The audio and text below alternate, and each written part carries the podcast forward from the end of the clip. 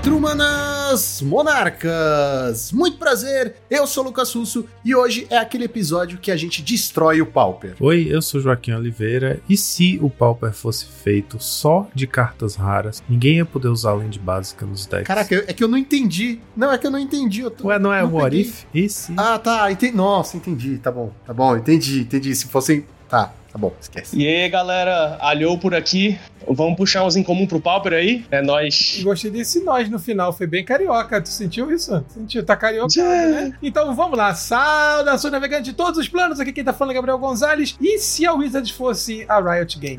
Exatamente, senhoras e senhores, estamos aqui para o nosso quarto episódio de What If, aquela série em que trazemos cartas que não são comuns para o nosso amado Pauper, né? Imaginando como elas se sairiam neste nosso formato querido. E é tudo isso e muito mais logo depois dos nossos reports.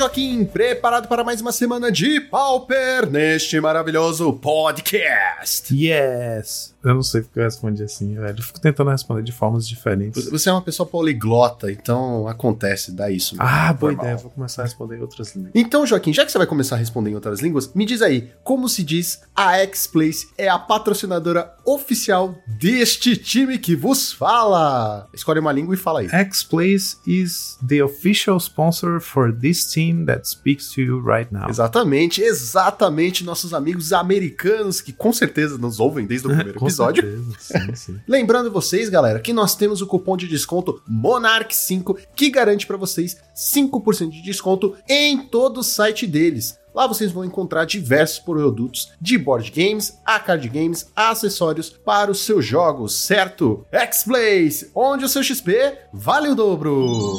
E Joaquim, nós temos uma novidade. Olha. Se vocês perceberam, aí no feed do seu Spotify, você vai ver que tem um episódio extra este mês. Uh, bônus. Exatamente. Agora, toda última sexta-feira do mês é dia de falar de Pioneer, Joaquim. Um programa inteirinho voltado apenas para o formato Pioneer. Afinal, ele tá na moda e a gente acompanha a moda. Ah, que legal, Cão. Poxa, eu vou inclusive ficar de olho aí nessas últimas sextas do mês, porque aproveitar o nosso próprio produto aí, o nosso próprio nova produção para me inteirar do formato, porque sinceramente é um formato que eu tô aqui, né, na bordinha tentando tentando desvendar, já peguei umas cartinhas, tentando fechar meu primeiro deck para poder ir nos torneios regulares e tentar entender, desvendar esse metagame, né, que é uma novidade E não é querendo puxar o saco não, viu? Pessoalmente eu achei que o episódio ficou muito bom, porque nós abordamos desde o metagame até a parte financeira, né? A, parte das cartas que saíram e que você pode pegar, por que, que você deve pegar e em que momento você deve pegar. E é claro, conversamos também um pouquinho sobre o formato Explore e o paralelo que ele faz, né, com o formato Pioneer, né? As diferenças, as semelhanças e o fato da Winota ter sido banida no Explore. Ah, é. O Winota é um deck bem importante no Pioneer, né? Só que a diferença é que o, o Explorer. Ah, enfim, Vão ouvir no outro podcast com quem tem propriedade para falar sobre o assunto.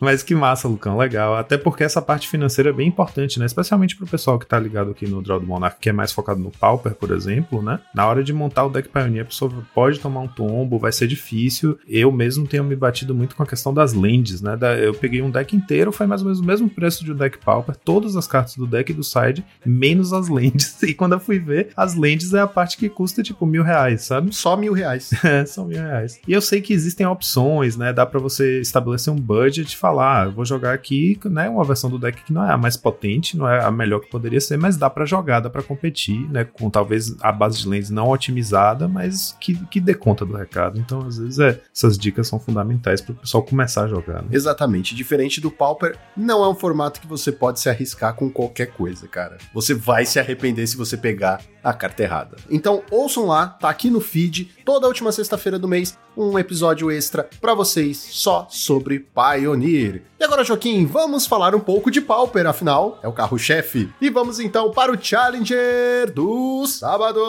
Lucão, nesse sábado do, desse fim de semana, dia 21 de maio, a gente teve um top 8. Se a gente estivesse recebendo uma visita na nossa cidade e, e fosse levar essa visita para ir numa lojinha e falar: olha como o meta é lindo, olha como ele tá saudável, olha que variedade, olha que diversidade, olha que riqueza, olha esse ecossistema como tá vigorando belamente, com múltiplas espécies em confronto. Olha como tudo dá certo. É, olha como tudo dá certo. Esse top 8 aqui seria o top 8 para turista ver, sabe? a gente teve um top 8 de 8 decks diferentes, né? Isso, isso é legal, assim, é sempre bom ver, né, quando acontece isso. Eu sei que a gente tá num, chegando mais ou menos à conclusão de estarmos num momento meio problemático do meta, né? Tipo, não tão problemático quanto esteve em momentos recentes, né, com Storm, etc, mas começando a ver umas coisas estagnadas, talvez a necessidade de algum tipo de intervenção, de empurrãozinho, mas quando a gente vê um top 8 tipo desse sábado com 8 decks diferentes é legal porque a gente vê, pô, o, o, formato realmente tem uma diversidade bacana de decks. E é como a gente, você acabou de falar, né? Que é diferente do Pioneer no Pauper, você consegue aqui e ali fazer um resultado interessante com um deck inovador, com uma ideia diferente, fora do, do meta, né, fora do tier 1. E aqui a gente teve essa riqueza para ilustrar bem esse conceito. Em primeiro lugar, tivemos o Mono Blue Fairies, que é um deck que tá um pouco, tava um pouco sumido, aparece aqui ali, né, no top 8. Ganhou um challenge pilotado pelo V Espanhol. Esse deck que teve uma revivida, né, uma revigorada depois da entrada do segundo ninja, o hacker. Então agora ele tem oito ninjas e a build fica variando, né? Tem gente que usa Delver, a gente fala mal, tem gente que não usa Delver e a gente fala menos mal. Aqui, esse jogador via espanhol foi com 3 Delver, beleza? Não são 4 Delver, mas 24 criaturas no total, 7 ninjas, né? 3 GPRs, 2 Spire Golem. E aí, Lucão, é assim, velho. Ele tá usando Delver, só que ele tá usando 3, só tá usando 19 mágicas, então é pouco, né? E ele não tá usando Ponder, que é a melhor carta para ajeitar seu topo, porque ele tá usando Preordain. Preordain você vê as duas do topo. Se você gostar das duas, né? Você compra uma agora e fica uma no topo. Mas se você não gostar de uma uma delas e tirar, ou se não gostar de nenhuma, pronto, você já não sabe o seu topo. Ponder é melhor porque você pode achar uma land, uma instante e uma criatura. Aí você coloca a criatura na sua mão, né? A, a land atrás e a instante no topo, e o Delver mostra a instante, flipa e tal. Então é isso. Quando você tem pouco spell no seu deck, o Ponder é o ideal no Monoblue, né? Mas ele foi de preordem. E ele tem também 61 cartas no main deck. Por isso que ele levou o primeiro lugar. O 61 é o novo 60. E, e aí, além disso, para fechar com chave de, de sei lá de que, de, de latão. De ouro, de perfeição. Ele tem 18 ilhas, só que 8 são ilhas e 10 são ilhas nevadas. Aí é para qualquer um tiltar. Eu sinceramente ah, é... pensei em pedir demissão dos reports depois desse deck ganhar o challenge, né? Não sei. Não, brincadeira. Bom, Brincadeiras se você quiser, parte. a gente já abre vagas agora, galera. se você entende do meta e quiser a vaga do Joaquim, é só mandar um e-mail para arroba monarx. Arroba monarx é só mandar um e-mail para monarx. Monarx contrata. É, arroba... arroba... Vai. Em segundo lugar, tivemos um Monohead Blitz, pilotado por Alex Fiero, aquela build do Medvedev, né, que tava jogando com... É basicamente o... Tem 12 criaturas de custo 2, a, a Festival Crasher é o segundo Kill Fiend do deck, né, e em terceiro lugar vem o Mage Ring Bully, que é o mais fraco de todos, que é, né, é o que deu, é o que, é o que teve né? Que é um 2-2 por 2 manas com prowess, só que ele ataca todo turno se estiver apto. Então ele cresce menos quando você casta spell, ele é obrigado a atacar, então ele é a criatura que você quer que morra das três é a que você coloca ali para levar o édito. Quase toda quadradinha, mas só Crash Through é a única carta que ele tá usando três copies para fechar ali, arredondar e fechar com uma Forgotten Cave, fazendo 17 lands no total. Mas é o que a gente tava acostumado já. Quatro Apostle Blessing para proteger os bichos, Mutagenic Growth pra fazer crescer, Lava Dart que é altamente eficiente, né? Duas spells você casta por um mana. O Looting, que é a única forma de card selection do deck. E Manamorphose para comprar mais carta. Temur Battle Rage para fechar o jogo. Não tem nenhum mistério aqui não, é a lista bem padrãozinha mesmo que a gente tá vendo. Né? Um, um Mono Red Blitz explosivo, rápido e que a gente tava falando, né, semana passada. O meta tem uma, um, uma, certa tolerância de diversidade desde que você consiga ganhar até o turno 4. Esse deck é um, um turno, um deck ideal para ganhar até o turno 4. Em terceiro lugar, Lucão, tivemos um Five Color Fogtron. Você acredita nisso? Semana passada eu tava eu, falando. Eu só acredito sobre... porque tá escrito. Semana passada eu tava falando sobre se o Tron ainda é possível. Esse Tron, né? Esse Tron de cinco cores e com Blink, o Fogs e tal. É, o Classic. Classic Tron. O C de Five Colors é Classic. Five Classic Fogtron. É verdade. Eu chamei de Fogtron porque ele tá nessa shell, né? Essa estratégia antiga que a gente, né, tava acostumado antes do banimento do Prisma e do Bonders, mas ele nem tem tantos fogos assim. Tem dois Moment Piece no main deck só e um Stonehorn, então ele, ele ainda consegue locar o combate, né? É um deck, é um Tron valor de Blink, né? Com Ephemerate, com Ghostly Flicker, com três Teachings, aquele Tron Toolbox que a gente está acostumado. Ele é o Fog Tron, apesar de só ter dois Fogs. Pilotado pelo Brivenix, é um jogador brasileiro. A lista com, é, como eu falei, dois Moment Piece, três Teachings e o resto é tudo é, caixinha de ferramenta, né? Prohibit, quatro Impulso, né? Para achar as cartas, um Crop Rotation, três Expedition Map, um Pulse of Murasa, um Forbidden Alchemy, nunca mais tinha jogado no Tron, um Compulsive Research, tanto serve para cavar no começo do jogo, como para às vezes ganhar de combo, dependendo da paciência do piloto, um Dispel, um Abrade, e aí nos bichos ele tem 11 criaturas, sendo duas Mnemonic Wall, quatro Muldrifter, um Jim Rover Horror,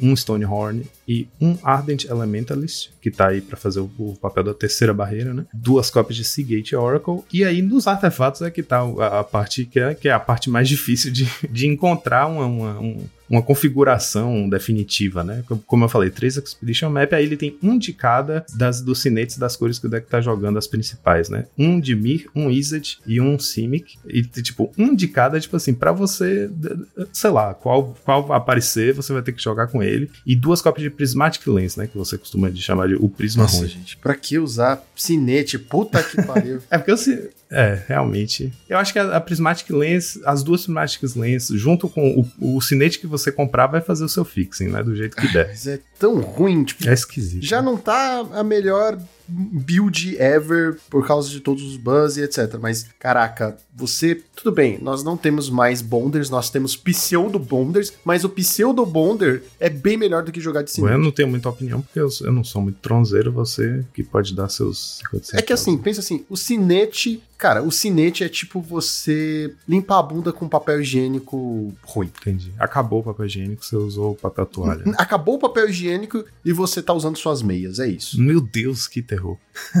É, então, é, é isso. O Tron, é, ele tá aqui, ele funcionou, chegou no top 4 de um challenge. Muito guerreiro o Brivenix por chegar lá, justamente porque é isso. Quando chega na parte dos artefatos, é a parte delicada, né? Você não, porque as spells tá, é parecido, né? É parecido com o que a gente tava acostumado. É, é o que a gente via antes. É, muda um pouquinho a quantidade de cada. Aqui tá com três teachings, às vezes são dois, às vezes são quatro Moment Piece, aqui tem dois. Aí tem o Expedition Map que voltou, ele tá com três e um Crop Rotation, beleza. É, é isso, as criaturas variam um pouco. Esse aqui tá com de, de Rover Horror no main deck, né? Então ele tem um endgame mais, mais fácil de fechar o jogo, etc. Mas é isso. Aí quando chega nos artefatos é a parte que, que é esquisita. Eu continuo achando esquisito e é muito, muito, muita garra de quem consegue chegar lá, porque não parece que tá resolvido, entendeu? Parece que tá, tipo assim, vamos tentando aqui. E aí no side as coisas que a gente tava acostumado de antes também, tem um Morning Welk, que é um pouco fora do normal, que é aquele elemental com Evoke, né? Que sete manas, quando ele entra, o jogador alvo descarta dois, e ele tem Evoke por três e um preto. E tem também o Fault Grinder, que é o outro elemental com Evoke. Trample, quando entra, é, destrói land alvo, ele custa 7 também, e o Evoke dele é 5 é vermelho. E aí de resto as outras coisas que o Tron costumava usar mesmo. Interessante ver o Fog Tron 5 Color assim, né, chegar no top 8 depois de ter sumido. Tava, o pessoal ficou tentando logo depois dos bans, né? Só que depois deu uma esfriada. Eu acho que o pessoal foi meio que é, vendo que ainda não, ainda tava faltando alguma coisa. Foi o fator surpresa que levou ele aí. Talvez, Nada mais, é. eu acho, cara. O Tron, infelizmente, é mais um deck agora de pegar de surpresa. Ou você é um bom piloto, sabe? Você é um exímio piloto, e eu acho que ser um exímio piloto tem mais vantagem no IRL do que no MOL, por causa do fator tempo, né? Você perde muito tempo com cliques e toda aquela parafernália que a gente já conhece. Então, quem joga de Tron joga porque gosta muito do deck e manja bastante. Então, ele ter jogado aqui, eu não tô tirando mérito do piloto, muito pelo contrário, parabéns, chegou em terceiro lugar, mas parte desse mérito de ter chegado em terceiro lugar foi fator surpresa, né? Sim, com certeza. Não, eu não acho que tira mérito, não. Pelo contrário, eu acho que essas coisas que a gente tá falando, né, esses empecilhos, essas dificuldades do Tron, só dão mais mérito ao jogador ter chegado lá, porque realmente é, é desfavorável e é como, eu tava falando, né? Não parece que a lista tá resolvida, parece que quem quiser e tiver muita garra consegue fazer um Tron funcionar, né? Mas você olha pra lista, não tem a cara de tipo, a lista se resolveu. Essa coisa de usar um cinete de cada e tal. Imagine, você tava falando sobre ser um bom piloto, um exímio piloto, né? Antes, quando era Prisma e Bonders, os dois, as, os dois artefatos que geram mana, que, ou que filtram mana, né? Que fa fazem o fixing do deck, fixavam para qualquer cor. Então, até a coisa da mana, que às vezes é meio lento, você tem que calcular, peraí, quanto eu vou virar, eu vou virar essa land virar esse artefato e tal. Era mais rápido. Agora, agora que cada um faz de uma cor, né? Cada pedrinha faz mana de uma combinação de cor diferente, você tem que calcular muito bem antes de se tapar, porque o que vai sobrar pode não dar para castar a spell que você tem na sua mão, porque ela é de uma coisa específica. Enfim, essas coisas também atrapalham, né? No tempo e tudo mais. Em quarto lugar, tivemos Cycling Storm, pilotado por Ty Rube 1618, a build lá do Bryant Cook, né, que já tá consagrado aqui. A build de Mir do deck, né, com, com vermelho no side só para Pyroblast Flare Pain. Em quinto lugar, tivemos um de Mir Fadas, pilotado por Remf, build bem padrão do deck. Por sinal, o Remf também faz resultado com, em Challenges Pioneer. Eu descobri isso juntando os dados para o outro podcast. É Jimmy Ferris, lista padrão, não tem nada de fora do comum aí não. Tudo bem normal. Em sexto lugar, tivemos um Mogwarts, pilotado por Ramuda, e o Ramuda foi com um Mystical Teachings no main deck no lugar da segunda cópia de Duress, que o deck costuma usar. Ele até tweetou sobre isso, falou ah, que o Mystical Teachings parece fazer todo sentido nesse deck, né? Tipo, ele vai ser o seu tutor para achar o First Day of Class, pode achar um Deadly Dispute no momento de dificuldade, essas coisas. E o deck não tem problema para filtrar mana, né? Filtrar cor de mana com quatro Chromatic Star e as fichas de, de tesouro do Deadly Dispute, mas ele falou que foi meio decepcionante, achou que não fez tanta diferença assim. Então acho que esse é um deck que já tá resolvido. Então é isso, né? Eu acho que isso significa que a lista talvez já estava resolvida mesmo. O Teachings poderia ajudar, mas no fundo o deck já, já, tá, já tá pronto, né? Em sétimo lugar tivemos os Esper Familiars, pilotado pelo Kaza, um jogador japonês que era um exímio piloto de Tron, né? Já, já tinha pilotado Familiars antes também. Ele foi com a build do Fortune Dragon no Showcase, que a gente falou no último podcast, que é um Esper, né? Então ele usa um Pântano e um Ice Tunnel, além da, do Obscura Storefront, a, a Fat Land que ganha vida lá das cores Esper. Quatro Snuff Out, né? Como uma remoção adicional. Além de usar também quatro Modern Age e quatro de penais. Então tá com a versão toda inovadora do deck lá do Fortune Dragon, que a gente ficou louvando e falando que ele é um louco. Queria aproveitar aqui a oportunidade do deck tá aparecendo de novo para mandar um abraço pro nosso ouvinte Mauro Witkowski Jr., que entrou em contato com o Gonzalez, falando que é, tava jogando com esse deck, né? Tava jogando de UW Familiars, ouviu no podcast sobre o Esper, curtiu muito a ideia e. Vai aplicar. É, vai aplicar e entrou em contato para pedir ajuda, pedir um contato e tal. E achei muito bacana, que eu sempre acho muito legal quando, né, vejo que a, a pessoa ouviu e teve acesso a, a uma, alguma informação nova por aqui. Então eu sempre acho bacana quando isso acontece. Queria mandar um abraço, um abração, Mauro, e boa sorte aí com seu Esper Familiars. Boa sorte. E boa sorte em juntar os quatro Snowfault, né? Que não tá fácil. Mas se tudo der errado, você ainda pode jogar de UW, então tá tudo bem. Em oitavo lugar, fechando nosso top 8, um Grixis Affinity pilotado por Trukanshi, a build com Trinket Mage. É, então é isso, né, Lucão? A gente teve esses oito decks diferentes no top 8 e dá essa, essa, esse, esse frescor, esse ar fresco, é essa sensação de que as coisas estão bem e podem ficar bem, mas a gente vai entrar no domingo e ver que não é mas bem não se enganem. assim, é. Mas não se enganem, a alegria de pobre dura pouco. Entendeu? Pobre, pauper. É, pau, é, paupeiro. E os top decks foram, em primeiro lugar, a Affinity com 13 decks, 18% meta. Segundo lugar, Boros Synthetizer, olha só, e ele nem apareceu no top 8. 10 decks, 14% do meta. E terceiro lugar, Azorius Familiar, 9 decks, 13% do meta. E agora vamos para o nosso Challenger do domingo. É, pois é, né? Vamos. No domingo, a história foi outra, né? No domingo a gente teve dois Boros, um Esper, um Hogwarts, quatro Affinities. Então, né? A diversidade do. Os oito decks no sábado e só quatro decks no domingo. No domingo a gente teve normalidade, seja ela boa ou ruim. Pois é. Em primeiro lugar, tivemos um Boros Bullywini, né? A gente chama de Bullywini aquela versão que é Boros bichinhos, né? Que foca em criaturinhas baratas e encher a mesa de bichinho, go wide e pampar com Rally the Peasants. Então usa mais cópias de Rally the Peasants, usa uma terceira cópia. É, não foca em remoção e interação, então só tem três bolts, a única forma de interagir é essa. Ele majoritariamente vai interagir usando Prismatic Strands para prevenir dano até ser a hora dele fazer o Alpha Strike dele matar com um monte de passarinho voador, né? É aquele que usa Sacred Cat, o Lunart Veteran, criaturas com flashback, entre aspas, né? Criaturas que voltam do cemitério, e aí três cópias de Trillium Discovery para ter mais descarte, né? Mais, mais efeitos looting para usar o cemitério como recurso. Uma coisa que eu acho bem bacana dessa build, Lucão, e eu digo isso porque eu tava, né? Voltei a, a treinar com Boros, testar builds de Boros, é que eu acho que a mana base dele é muito bem feita. Ele usa três Spring Leaf Drum, aí não necessariamente considero como parte da mana base, faz parte dessa estratégia desse deck, porque esse deck tem muito bichinho barato. Nessa build aqui, o Springleaf Drum serve para acelerar a mana e fazer o fixing ao mesmo tempo, né, no começo do jogo, porque tem um monte de bichinho barato, então seu bichinho vai virando uma forma, quase um Birds of Paradise ali, né, vai virando uma forma de castar mais spells no começo do jogo e, e dar uma acelerada na mana. Mas eu falo das 20 lands, porque é uma coisa muito esquisita a respeito do Bully, por exemplo, é que ele usa 4 Boros Garrison, né, a Bounce Land, e usa 4 Windscared Crag, que entra virada e ganha um de vida. E fora isso aí é uma combinação das básicas, 8 planícies, 4 montanhas, às vezes usa algumas Cycling Lands e tal. Então o deck acaba tendo muita land que entra virada, né? A pior coisa, na verdade, é a interação entre a Bounce Land e a Game Land. A Game Land entra virada. Então, muitas vezes você vai abrir uma mão que está perfeitamente equipável com spells variadas, threats e interações, só que você só vai ter duas lands. Uma Bounce Land e uma Tap Land. Então, significa que só começa a jogar o jogo de verdade a partir do turno 3, entendeu? Tipo, você vai fazer uma land virada no turno 1. No turno 2 você vai ter a chance de castar um spell de 1 mana, se você tiver, e vai fazer a bounce land que entra virada, né? Pra poder voltar a, a tap land. E aí no seu turno 3 você vai baixar a tap land, só vai ter duas manas da bounce land. Às vezes as duas lands não interagem muito bem. E a solução que encontraram, e aliás, esse jogador JPSN54, para quem não lembra, a gente que tá aqui documentando tudo e tem tudo registrado, foi a primeira vez que o, essa lista, o Bully Win, apareceu, foi esse, esse jogador pilotando. Então, a base de mana também imagino que seja uma, uma criação dele, né? A, a, solução que ele encontrou, imagino que faça parte também da criação do deck. Que é, ele foi com quatro Boros Garrison, em vez de casar com a segunda land não básica, que é a Windscarred Crag, casou com a segunda land não básica, que é Ash Barrens. Porque a Ash Barrens, pode, você pode fazer ela em pé sem medo no começo do jogo, se precisar castar algum spell importante, e depois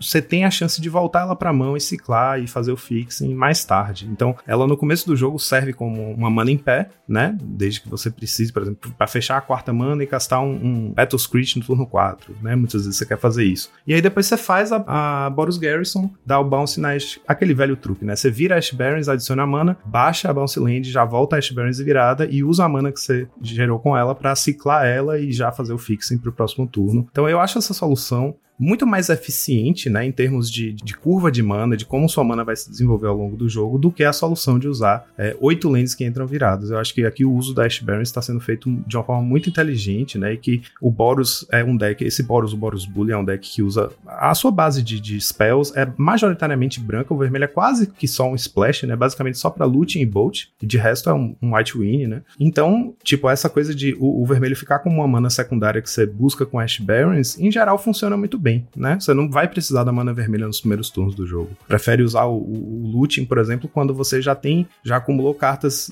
boas de descartar na mão, tipo é, Prismatic Strands, que você só vai querer fazer lá pro meio do jogo, ou então Battle Screech também só pro meio do jogo. Então no começo a mana vermelha realmente não é importante. Eu achei, enfim, aproveitando essa oportunidade do deck ter chegado em primeiro lugar para falar que eu acho essa, essa mana base, né, pela minha experiência jogando com as duas versões do deck, eu acho que funciona muito melhor para a estratégia do Boros Bully do que usar 4 daqui ganha vida e 4 da Bounce Lane. Em segundo lugar, tivemos um Grixis Affinity pilotado por Alt Zero, o primeiro dos quatro do, do, do top 8, com dois Metallic Rebuke no main deck. Aí no side ele tem mais um Rebuke e mais um, dois Spell Piece, além de dois Devour Flash. Então tá bem protegido aí contra Dust to Dust. Em terceiro lugar, tivemos o Esper Familiars pelo próprio 420 Dragon. Esse cara voltou com toda a força, cara. Ele tá sangue nos olhos aí. Mais uma vez dando umas mexidas na build. Aqui ele tá com 3 Snuff Out, deu uma freada na pulso insano dele de remover criaturas a qualquer custo. A base de mana se manteve mais ou menos a mesma. Ele desceu para 21 lands de volta, tirou uma da Fat Land nova lá. Tirou também os Modern Age. E tá só com 3 de análise sem usar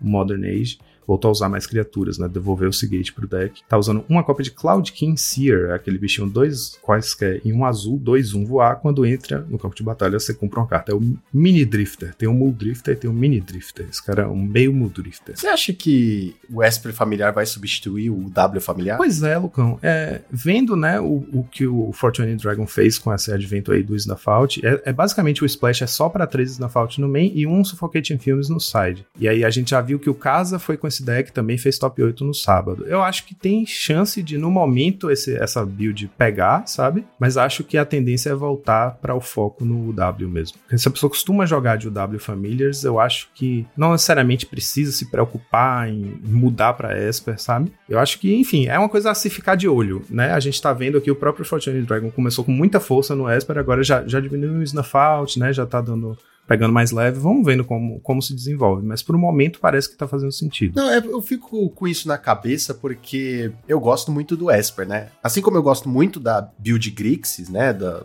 Casa Grixis, eu também gosto muito da Casa Esper. Então eu fico com isso na cabeça, mas tipo, eu vejo na Fault e fico meio, putz, perder 4 de vida. Eu sei que o deck ganha vida pra um cacete. Ganha muito. Mas mesmo assim, né? Às vezes eu fico na cabeça, e isso é coisa de quem gosta de ficar fazendo build groselha, viu? Usar o familiar azul que diminui o custo de mágicas brancas e pretas. Hum, sim. O, o, azul é aquela corujinha, né? Isso, é uma corujinha 1/1, voar, que né, diminui o custo das mágicas pretas e brancas. E aí eu fiquei, pô, seria uma interação legal. Pelo menos é um bichinho que voa batendo, diminui, né, o custo de mágicas brancas também. Então, Stonehorn para uma mana seria muito legal e tudo mais. Mas ao mesmo tempo, eu sei que é uma loucura, porque, porra, é um bichinho barra um, peido tira ele da mesa. O lance também é que o Sunscape Familiar, ele é um pouco mais estável, né? Ele bloqueia no começo do jogo, ele bloqueia bem no começo do jogo. O deck não, não é um deck defensivo no começo do jogo, então bloqueia talvez pensar como já aconteceu antes, algumas pessoas fazendo splash, né? Já, já existe muito tempo atrás, quando o Cloud of Fairies ainda era legal no formato,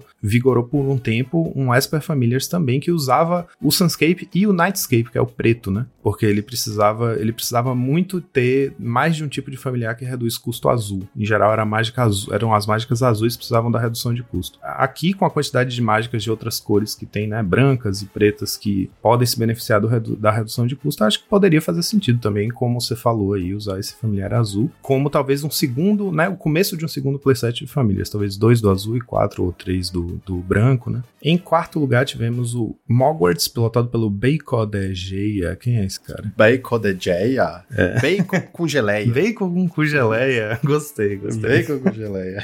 Nosso amigo Carlos Roger, querido, é, Beijo de Geia, tá aí também fazendo resultado constantes com esse deck, né? O, o Mogwarts foi dessa vez com três cópias de Combat Witches no sideboard. Ele e o Ramuda vem usando isso como tech contra Ferris, né? E parece que vem funcionando bem. Em quinto lugar, tivemos o segundo Grixis Affinity do top 8, plotado por Mogget, duas cópias de Rebuke no main deck, um Terrarium no main deck e só um Makeshift também. Profundamente não, não lufística essa build dele, porque tem Terrarium e só tem um Makeshift. Em sexto lugar, tivemos um Grixis Affinity pilotado por 799 i O C I R maiúsculo. Provavelmente a pessoa digitou a senha no lugar do usuário, o usuário no lugar da senha e conseguiu fazer login. É, essa build aqui com 11 cast, né? 4 touchcast, 4 dispute, 3 reckoner's bargain e 2 spell pierce no sideboard e um Weather the Storm no sideboard também. Essa é isso, tem, tem os flex slots no Affinity, né? As pessoas estão colocando o quarto Blood Fountain, às vezes One Spell Bomb, às vezes aquela suitezinha com Trinket Mage e as cartinhas para ele buscar. E às vezes a pessoa simplesmente usa o máximo de slots possível em draws, né? Então sacrifica o flex slot e vai, vai com 12 cast, por exemplo, né? 4 Bargain, 4 Dispute, 4 Touch Cast, enfim. O Affinity é uma lista que está resolvida, mas ao mesmo tempo que tem flexibilidade, né? E aí tem um pouquinho de expressão pessoal de cada jogador. Em sétimo lugar, Tínhamos um Boros Synthesizer, pilotado por Think64. Aí aqui uma lista perfeitamente quadradinha, Lucão. Só pra não dizer que é perfeitamente quadradinha, tem dois Boros Garrison e duas planícies. São as únicas cartas do deck que não tem quatro cópias. Todo o resto é quatro cópias. Flint Hawk, Traven Spectre, Core Skyfish, Secret of the Way, né? Tá, os bichos padrão. Aí ele tá usando quatro Bushwalker, quatro Goblin Bushwalker aqui como toque pessoal, uma forma de deck ser mais exclusivo. E aí, como vocês podem presumir, se tem quatro Bushwalker, tem também quatro Cool Daughter Rebirth, né? E tá usando como artefato de escolha aí, além do Synthesizer, o Icaro Spring, que se comporta bem com Rebirth. E no side, quatro Downbringer Cleric e apenas dois Dust to Dust, dois Gorilas. Em oitavo lugar, fechando o nosso top 8, o quarto Grixis Affinity, pilotado por GN42, com um Faceless Looting no main deck. Ele tava falando sobre expressão pessoal e flex slots. Esse looting aí é bem inusitado, né? Mas até que dá para compreender. Usa quatro Blood Fountain, tem alguns bichos que podem ficar meio apodrecendo na sua mão no começo do jogo, você não quer ele agora.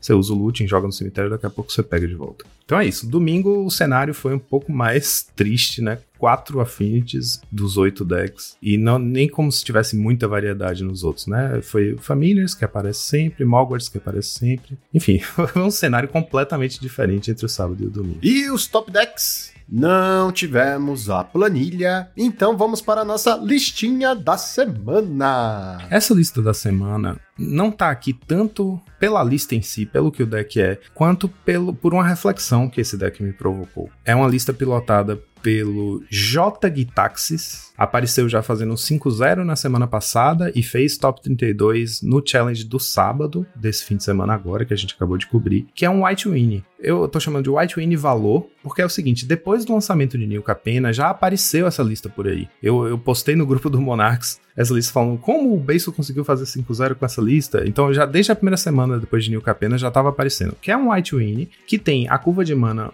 um tanto quanto elevada em relação ao que a gente estava acostumado a ver do White Winnie, e que o foco sai de fazer aquelas criaturinhas de 2/1 por um mana, né? O bichinho que voa 2/1 por um mana e que precisa de, de um soldado ou, ou cavaleiro em campo para poder bater, sabe? É, perdeu o foco naquela história de fazer uns bichinhos com o poder alto no começo do jogo e tentar fazer um Alpha Strike lá pro turno 3 ou 4, né? Encher a mesa de bichinho. Ele muda de estratégia e adota essa estratégia de fazer valor, valor, valor, valor. Que virou o nome do jogo no Pauper, né? E a, acho que no Magic em geral. Então, é, na verdade, a lista da semana tá aqui com um convite a uma reflexão, uma análise sobre o que tem acontecido com o formato. Porque essa lista já apareceu na mão do Beiso, já apareceu na mão do Barf, já fez 5-0 na mão dos dois. E aí, esse próprio jogador, J. Gitaxis, com essa build aqui, fez um 5-0 na semana semana e fez top 32 no challenge com uma versão um pouco modificada. Os dois links vão estar na descrição. E aí é uma lista que é o seguinte, só para o pessoal poder acompanhar com a gente, né? A lista do challenge, é que a gente está usando aqui como parâmetro, ela usa quatro Guardian's Pledge, que é aquela mágica de três manas instante, é criaturas que você controla, criaturas brancas que você controla recebem mais dois, mais dois até o fim do turno, um pump geral, né? Quatro Battle Screech para encher o campo de, de passarinhos. 4 Journey, beleza? A remoção melhor que o branco tem acesso. Um Last Breath, como talvez a quinta Journey ali. E aí de bicho, ele tem 4 Lunart Veteran, o velho lá que volta como encosto, que ganha vida. 4 Traven Spectre, não podia faltar. 2 Downbringer Cleric. Aí tem 4 Core Skyfisher, né? Pra justamente pegar os bichinhos que entram fazendo valor. Pode ser um Traven Spectre para fazer mais uma ficha. O próprio Downbringer Cleric, que é modal, então, né? Você pode pegar ele, baixar de novo, exilar uma carta do cemitério ou destruir um encantamento, fazer o que for mais necessário. É uma carta utilitária que comba bem com Core Skyfisher. 4 Ruffin's Informant, essa cartinha é muito bacana, é de New Capena, a gente falou dela na, na, nossa cobertura da coleção lá, o episódio da coleção. Um qualquer um branco 2/1 quando ela entra no campo de batalha com knives, que eu ainda não sei como é o nome em português. É, você compra uma carta e descarta uma carta. E se você tiver descartado uma non-land, ela ganha um marcador mais um mais um. Então ela entra como um 3-2 se você descartar uma carta non-land. Lembrando que o deck tem quatro cópias de Lunart Veteran, é uma carta boa de descartar. Né? Então ela faz esse card selection e já entra como um bichinho 3-2. Aí tem duas cópias do Cachorrinho, Spirited Companion, 2 manas 1 um, quando entra dá um draw. Quatro cópias do Sparring Overseer, também de New Capena, 3 manas 2 1 um, voar. Quando entra, você compra um e ganha um de vida. A gente falou sobre essa carta, sobre a potência dela, e eu acho que só agora, umas semanas depois, é que ela tá começando a realmente mostrar seu valor. Eu já estou enfrentando bastante ela nas ligas. E quatro cópias do Search Party Captain, também é uma carta recente de Forgotten Realms, né? Que é o 4 manas 2-2.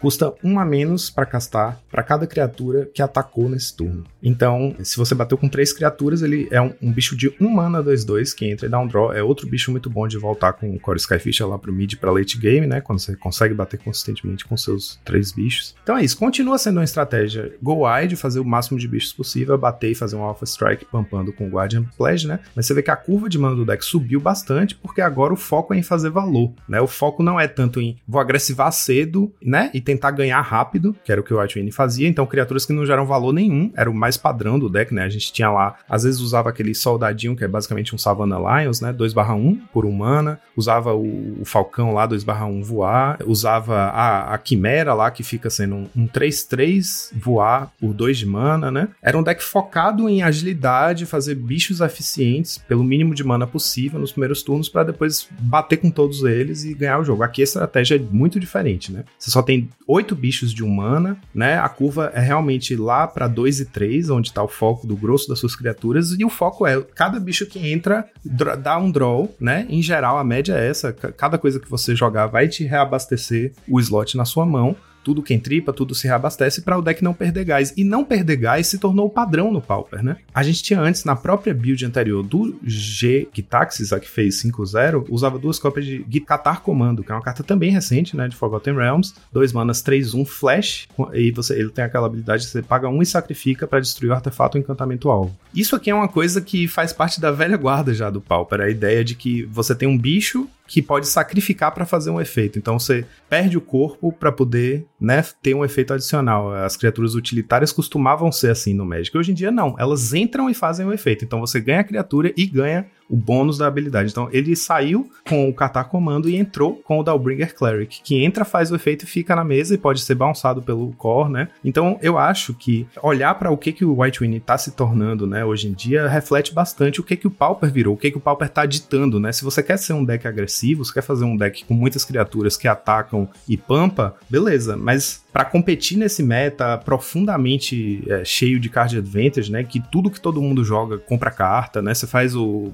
Wildfire compra uma carta para poder rampar, o Deadly Dispute nem se fala, né? Compra carta. O Deadly Dispute comba com Icoral Spring, né? Para comprar mais cartas, sendo que o Icoral Spring entra para comprar carta. Então tudo compra carta, tudo reabastece. Perder gás não é mais uma opção. A não ser que você vai ganhar tipo turno 2 ou 3, a não ser, é, tipo é, o Mono Red Blitz lá e tal. A Draw Engine desta temporada é Drifter Ephemerate. Exatamente, exatamente. Você precisa ter um deck que se vai jogar, se vai chegar no mid para late game, você tem que comprar a carta com tudo que você faz. Basicamente virou a regra no Magic, né? Então eu acho muito interessante porque quando eu bati o olho a primeira vez nessa lista, ou numa variação dessa lista, foi como eu te falei, eu mandei no grupo do Monarchs falando, gente, como o base fez 5-0 com essa lista? Porque batendo o olho parece lenta, né? Que parece que não coloca pressão suficiente. Você olha um monte de bichinho de corpo pequeno, sabe? É muito diferente do White Wind de antes, que era porra verdadeiro. É tipo, todos os bichos têm dois de poder, todos os bichos têm três de poder, sabe? É, ou voa, ou tem evasão, ou volta quando morre. É tipo, é um, um deck pancada. Aqui você bate o olho e fala: não, não é bem assim, né? Três manas, dois, um voar. É lento, é devagar, não é uma coisa que bota pressão no campo de batalha, mas tá se reabastecendo o tempo inteiro, né? E aí lá pro late game, quando você já tiver baixado um monte de coisa sem perder gás, você vai ter a sua pump spell para fazer seus bichos pequenininhos ficarem todos gigantes e pronto, ganhou o jogo, acabou. Eu trouxe essa lista mais como um convite a essa reflexão, né? Você parar pra pensar o que aconteceu com o Pauper, o que tem acontecido com o Pauper com a entrada de novas cartas, novas mecânicas, novas filosofias de jogo, né? Novos conceitos de jogo, né? Agora o jogo. É, é isso, como eu falei, o, o, nome do jogo no Pauper é não perder gás. Você não quer perder seus recursos, você quer trocar recursos sem ter que ficar sem carta na mão para poder acompanhar seu oponente, que provavelmente vai estar com uma estratégia similar. E acho que outra coisa sintomática disso é ver, por exemplo, como o Burn, né? Que é um deck clássico do Pauper, ele tá desaparecendo aos poucos, ele tem sido raro de se ver nos top 8. No lugar tem aparecido o hack dos Burn, que é um, um Burn que usa as Blood Tokens para poder descartar cartas e comprar cartas e usar o Madness, ou seja, você está basicamente transformando suas Burn Spells em Burn Spells que compram carta. Então você joga ela e compra uma carta. Você não quer ter que só jogar a carta e se livrar da carta, né? A nova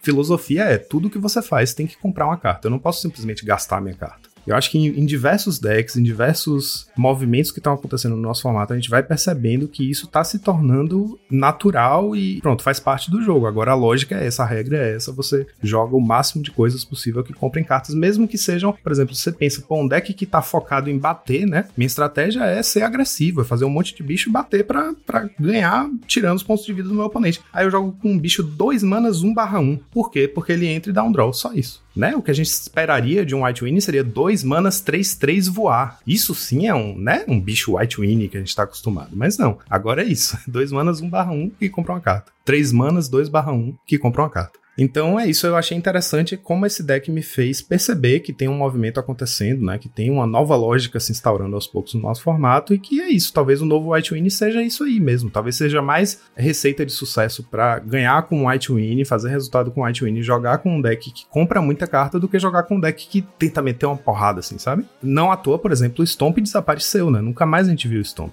E o White Win é um deck que joga numa, numa pegada Stomp, né? Descarregar sua mão na mesa e pumpar todo mundo, bater pra cima do oponente acabou. Agora não mais. Né? Então, é isso. É, a lista da semana é menos a própria lista, mas sim os sintomas que essa lista é, nos faz perceber a respeito do formato. Bom, depois que você falou tudo, acho que eu só vou dar nota mesmo, não vou acrescentar mais nada. Não tenho o que falar, né? Eu vou dar o olhar aqui rápido de loja, beleza? Deck tá barato, deck simples, não é difícil de jogar com ele. Como você falou, é um deck 2.0 do White Winnie. Então, para você que gosta do deck, para você que gosta dessa mecânica de White Winnie, de ter os seus bichinhos para bater, essa é a nova versão, essa é a nova pegada. Bichinhos que compram carta, mas que ainda, né, Joaquim, querendo ou não, ainda tem o seu poder ali, batendo dois, batendo, batendo forte, né? Então, dito tudo isso, eu vou dar 5 para esse deck. Olha só, consegui um 5 para um White Winnie. Cara, é um deck bem legal, é um deck muito bom. Claro que o meta nem sempre é propício para ele, mas quem sabe essa nova Shell aí, essa nova versão dela, veja mais jogo, seja mais forte, seja mais potente. São cartas baratas, cara. Eu sempre vou defender que, para quem tá começando, que é o intuito de trazer o deck da semana, na maioria das vezes, né? É trazer decks que as pessoas consigam montar. Dito isso, eu estou ignorando completamente o sideboard.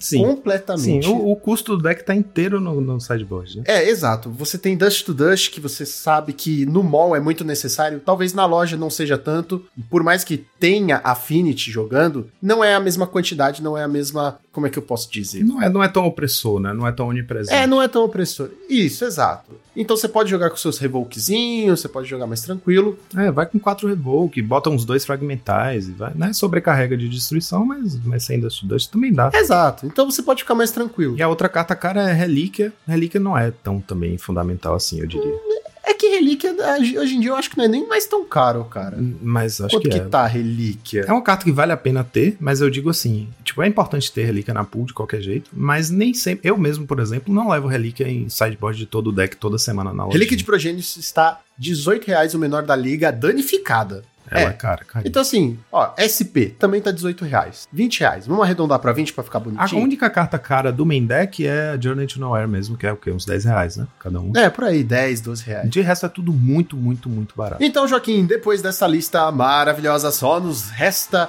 uma coisa: soltar a vinheta.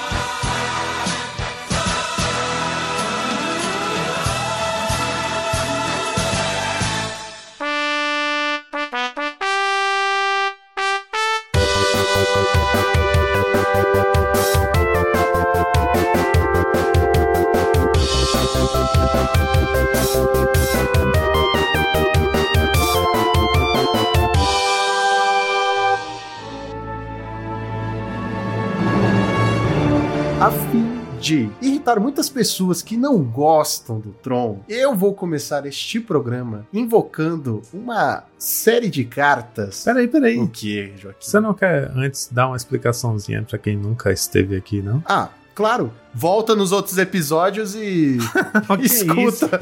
Que Eu isso? quero view, não, não, eu quero view. Não, não, vamos lá, vamos lá. Vamos testar, vamos testar nosso convidado, Lucão. Alô, você tá apresentando o podcast Draw do Monarca. Fala pra, pra pessoa nova, o telespecto ouvinte, o que, que é o Orif? E aí, pessoal, o Orif é o seguinte, hein? Vamos agora começar um episódio falando um pouco sobre cartas que ainda não são do Pauper, mas provavelmente podem ser no futuro. Cartas incomuns, talvez até raras, que podem sair em outra edição como É comum. isso. Pronto, já temos um roast. Já temos um novo roast aí. Não, é que faltou só o ou não, né? Porque tem muita carta aqui que a gente vai falar que provavelmente o power level é muito grande e o Joaquim vai falar assim: não, cara, não. Não, o Joaquim não vai ser. Ele não, ele não vai dar esse banho de água. É, a Wizards vai ouvir o Joaquim Eu falando e não vai isso. capacitar só por causa dele, com certeza. É, o Joaquim, ele só tá aqui porque ele é o inimigo das cartas, entendeu? Mas como eu dizia, eu quero começar invocando aqui um ciclo de terrenos que saíram há muitos e muitos tempos atrás. Eu não sei nem de que coleção que é essa. Cadê? Terras Natais. Caramba, Natais. terras natais. De terras natais. São um ciclo de lentes que elas geram, como eu vou falar, as manas das famílias, né? Agora nós chamamos de famílias, né? Nossa, cara. Homelands, né, cara? Eita, agora sim. Bom, um boosterzinho de Homelands, Lucão, só pra contextuar, um boosterzinho de Homelands tá saindo por 95 pratas, hein, galera? Fica. Caraca, Tá Pô, tá barato. E detalhe, Dá vem pra oito comprar. cartas só. Fica a dica 2. Ou você pode comprar todo esse ciclo de lentes por até dois reais, provavelmente. Porque elas não valem porra nenhuma. Peraí, mas fala aí delas, Lucão, como é que elas são? Então, o lance é o seguinte: como eu falei, né? Nós estamos nessa de nova capena de famílias, elas geram as manas das famílias, né? Então é Grixis, e eu me recuso a chamar de outro nome, é Esper, e por aí vai. Então, todas elas têm a mesma habilidade. Elas entram em pé, ah. adicionam uma mana incolor. Falar o nome da lente não quer, né? Pô? Eu lembro. Pra gente na expectativa aqui. Caraca, eu nem terminei de Tô falar, o Joaquim já vai mandar um sei, não, não. Sei. Vai, vai, vai, vai. Entram em pé. Elas entram em pé, adicionam uma mana incolor, ou você pode pagar uma genérica, virar e adicionar, aí no caso, né, você tem a combinação de cores, caraca, o Joaquim tá foda. tem a combinação de cores, então vou ler a da Abadia de Eisen, que é uma genérica, vira e você adiciona uma mana branca à sua pool, ou você paga duas, vira, adiciona uma mana azul à sua pool, ou você paga dois, vira e adiciona uma mana verde que, à sua Pra que, que você quer essas cartas, Lucão? Eu quero colocar no Tron, cara! Ah, linda, linda. Olha, que, que carta bonita, que carta elegante. Porra, mas as artes são do caralho. Elas são lindas, mas elas estão ultrapassadas, cara. Que maneira ultrapassadas? Pô, a gente tem, a, gente tem a... Aqui, não, aqui é o Orif ou aqui é ultrapassadas? Não, é o Orif, olha só, caralho. Essa lente é muito bonita, cara. E assim, talvez ela pudesse realmente ver jogo, cara. Só pra contextualizar Não. aqui os amantes do, não, foi ótimo. Aquele meme do. Não. Aquele meme do, do Caetano Veloso, tá ligado? Não. Não, é cara. Não, você, você é burro, cara. Olha só, Homelands saiu em 1995, senhores. O Alhou não era nem nascido e foi a 17. Não, perdão, foi a sétima expansão do nosso amado joguinho aí, cara. 95. O Brasil era tetracampeão. Pô, que coisa linda, cara. Nossa senhora, plano real aí na área, dólar um pra um. Porra, o, o Gonzalez tá do meu lado. Não dava, dava pra jogar. Dava, dava, dava sim, cara. Principalmente. Cara, vai jogar. Por que vai jogar? Não vai porque, porque você não Cave, Cave of Temptation. Vai deixar. Cave of Temptation é melhor do que qualquer uma dessas. Não, cara, mas olha essa lente. Ela já dá. Você não tá entendendo o fator histórico tá, e a arte. Vai jogar só por causa disso. Cara, olha só. Essa, cara. Meu Deus, é a gente começou com um nível muito lá embaixo, cara. Eu tava esperando que mais isso, de vocês. Cara? Oxi, essas cartas são poderosíssimas. Ô, ô, ô, Joaquim, e ainda tem, ainda tem um flavorzinho de serra, cara. Olha que coisa linda, cara. Que carta maravilhosa. É, serra? Serra's Gift to Her People. A Simon. Quando ele falou serra, eu achei que era tipo serra. José, pra, sei lá. José Serra. José... É, o Alckmin, José Serra. Realmente o cara, tá bem não, político. Mas assim, por que, que eu trouxe esse ciclo de cartas? Eu acho que eles jogariam no Tron, sabe? Começamos eu acho que são... muito bem, cara. Começamos muito bem. Eu acho que são cartas viáveis e principalmente por uma, uma, coisa que o Eli do Rakdos trouxe, que foi o valor delas. Elas não valem porra nenhuma. A mais barata da liga. Claro, porque ninguém joga com essa merda, né? Exato, exato. Mas assim, se for para jogar, que seja para jogar no Pauper, tá ligado? Pelo menos aqui a gente pode inventar, fazer e acontecer. E elas valem cada uma 9 centavos, a mais barata da liga. Eu compraria só pela arte. Eu vou é, então, comprar, eu vou comprar aqui, eu vou comprar um set aqui, vou mandar para você depois. Caraca, em off, há 5 minutos atrás foi que bom que eu não gasto mais. Não, mas. mas, pô, cara, 9 centavos, acho que é mais caro o frete, né? Pra mandar pra tua casa daqui. Porra, certeza. Não, mas eu acho que dá pra jogar. Deixa a gente usar essas cartas, vai, Joaquim. Que pode, claro, pode Joaquim, usar, né? pode usar à vontade. Essas aí eu não me incomodo nem um pouco. Tem carinha de pauper, vai. Tem, tem cheiro de pauper, cara. Esse fedozinho. Tem cheiro de pauper, pô. Fedozinho de pauper. Esse fedo. Porra. ah, cara, eu posso puxar mais uma, cara, porque é, aproveitando, aproveitando essa onda 95 aí do, do Lucão, é, curiosamente eu tinha separado uma carta também de Homeland. ela é horrível, cara, mas eu acho que ela tem tão a ver com o nosso Pauper atualmente, que é o Chandler, uma lenda. É uma lenda do Friends. a arte é muito bizarra, cara. Ela é custo 5, olha que conta, né? Quatro colores e uma vermelha. Uma criatura 3/3 que tem a seguinte habilidade: você paga três montanhas, vira e destrói o Target Artifact Creature, cara. Essa carta é maravilhosa, cara. E a arte dela também é muito boa, gente. Fica a dica aí de Chandler, só pra. Caraca, que bizarro. Cara, por favor, você que tá ouvindo a gente, Yosuosa, coloca uma carta chamada Jovem com N no final. a arte do médico era muito esculachada, cara. Caraca, era zero. Era, era zero direção essa porra. Desculpa, cara. Nossa, ele tá com uma cara de pervertido nessa área. Cara, por favor, cara. Puta merda. Ele é o contrário de Chandler, né? Chandler destrói a criatura artefato, ele destrói a criatura não artefato. E a propósito, Desculpa. a propósito, esses dois são legais no Pauper já, viu? Só pra vocês ficarem sabendo. Ai, meu Deus. Qual que é legal? Os dois, Chandler e Jovem. Caraca. Eu não vou ter condições. É sério, tá... esse episódio tá começando muito errado. Gente, pra vocês que estão só ouvindo, é um cara com a maquiagem que do show do Kiss, tá ligado? A Jovem Nerd Rebelde, cara. Gente, Ai, vocês caralho. precisam pesquisar jovem. Cara de... é com ele. É hardcore, é aquele nerd hardcore. Tá pra show de metal. que tá sem ar. E ele tá, e ele tá muito bravo, cara. Tá com a cara muito puta. Nossa, tá muito bravo. Parece que roubaram o bolo dele, coitado. Olha, eu quero dar o um parabéns aí ao ilustrador Douglas Schuller, que eu acho que fez a melhor arte de rosto do Magic, cara. Essa carta é maravilhosa. Velho, peraí, que agora eu cliquei no nome do artista e tem muita arte boa, velho. Cara, Caraca, essa coleção. Gente, olha só, desculpa, mas essa coleção, ela é o que o Magic deveria ter sido, cara. É incrível, cara, é incrível. É, é, muito bonito, cara. Eu vou mandar pra vocês. Porra, mas é pior que tem umas artes. Tá bom, esse Dwarf Soldiers tá meio esquisito. Agora, o legal é que, tipo assim, a, essa, essa coleção tem a Serra, de Errors, naquelas, aquela flechinha que jogou no Pauper. Ah, sim. Eu tenho, inclusive, eu tava fazendo uma limpa na minha coleção e eu coloquei na, na pastinha de cartas para passar a versão nova com a borda prateada dos artefatos. E eu tenho quatro cópias da edição antiga, que é marronzinha. Eu amo essa, essa carta, é muito Você tem o Jovem? Jovem eu não tenho. Ai, cara, que maravilhoso. Cara, fica a dica aí, galera, porque essa carta realmente tá bom. Eu juro que é a última. Tem uma chamada Serra Inquisitors, que tem o Rubinho Barrichello, cara, na frente dela. É muito esculhambada a arte, cara, pelo amor de Deus. Rubinho Barrichello, cara. Ai, meu Deus. Deus, eu amo o Magic, cara. Não tem como não, cara. Cara, tem o Rubinho, Schumacher e, sei lá, o outro Não, ele tá parecendo atrás, tá aquele, o vocalista. Homenagem clara. O cara que canta Boys Don't Cry, The Cure. Nossa, tá igualzinho. The Cure, é, essas verdade, cartas, Essas três cartas que você citou, Gonzalez, e obrigado por ter citado, foda-se o que elas fazem, tá ligado? É só pela arte, mano, é só pelo meme. Esse Rubinho aqui parece que ele tá tendo um derrame, né? Ele tá, tá derretendo a cara dele, assim. Gente, se alguém tiver essas cartas, por favor, me manda de presente, eu vou ficar muito feliz, cara. Cara, se alguém tiver quatro cópias de Jovem, por favor, cara, eu quero. Eu faço questão de montar um deck, um deck jovem, cara. Tem que montar um deck.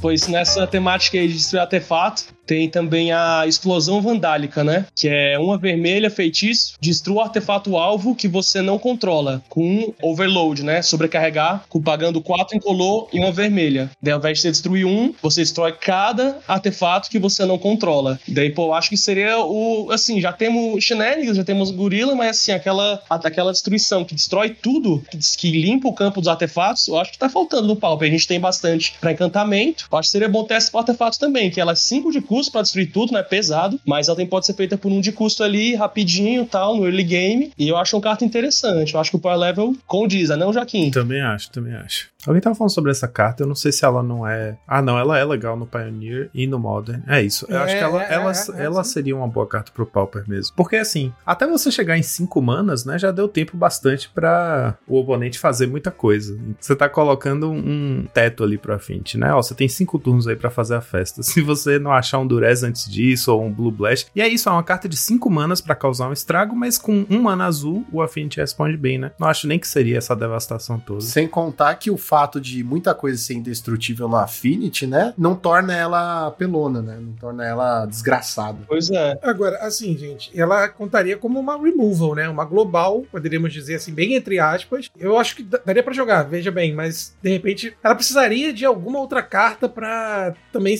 ter um outro tipo de removal de criatura, né? Porque a gente não tem um, um global, assim, vamos dizer, no, no Pauper, né? Canhonada só. Canhonada, pestilência. É, é não, mas, não, mas veja, é, eu não sei se, se eu tô errando tecnicamente. É porque eu não entendo elas como um global. Né? Eu acho que o global ela tem que, ela tem que ter no texto dela destruir tudo de alguma coisa, entendeu? Destruir tudo em. A, a canhonada, ela dá dano, generalizada. A pestilência, ela dá dano. A pestilência dá dano em tudo também. Então ela é uma. É, sim, sim, sim, tá, justo, justo, justo. Sim, né? Mas eu digo assim, eu, eu vejo uma global como uma, uma, destruição em massa. Uma remoção de um artefato, de um encantamento, de criatura, mas Você quer que tenha a palavra destrua, é isso? Mas é que assim, é aquele negócio, é, né? No... Tudo, uma criatura. É, é, a minha visão sobre global, entendeu? Mas eu acho que essa carta vale, Lucão. Eu acho ela bem legal. Eu acho que vale, porque a gente tá num momento em que muita coisa é baseado em lentes artefato indestrutíveis. Por mais que a sua board desapareça, isso falando do Affinity, claro que outros decks que não usem sem ser as lentes artefato, né? Não usem só as lentes artefato, não vão ser afetados. Eu acho que é justo, mesmo porque o Affinity consegue se recompor. Isso é uma carta provavelmente de side, provavelmente não, é uma carta de side, é uma carta que provavelmente você vai usar uma ou duas cópias, entendeu? Então, eu acho que ela é super mega válida, super mega válida. E, e depois, né, porra, o cara faz cinco manos, você dá um, sei lá, um Force Spike, pff, não adiantou porra nenhuma. Metallic Rebuke. Exato, qualquer carta que o cara não consiga, que ele seja obrigado, né, na verdade, a pagar todas as manas e estar exatamente no quinto turno, então eu acho que é válido sim. Uma boa carta, uma boa carta. Falando em artefatos, eu quero trazer aqui, eu acho que o Joaquim até vai ficar feliz, ele vai me apoiar. Eu aposto que ele vai me apoiar. Eu só trago cartas para ver se o Joaquim me apoia. Que é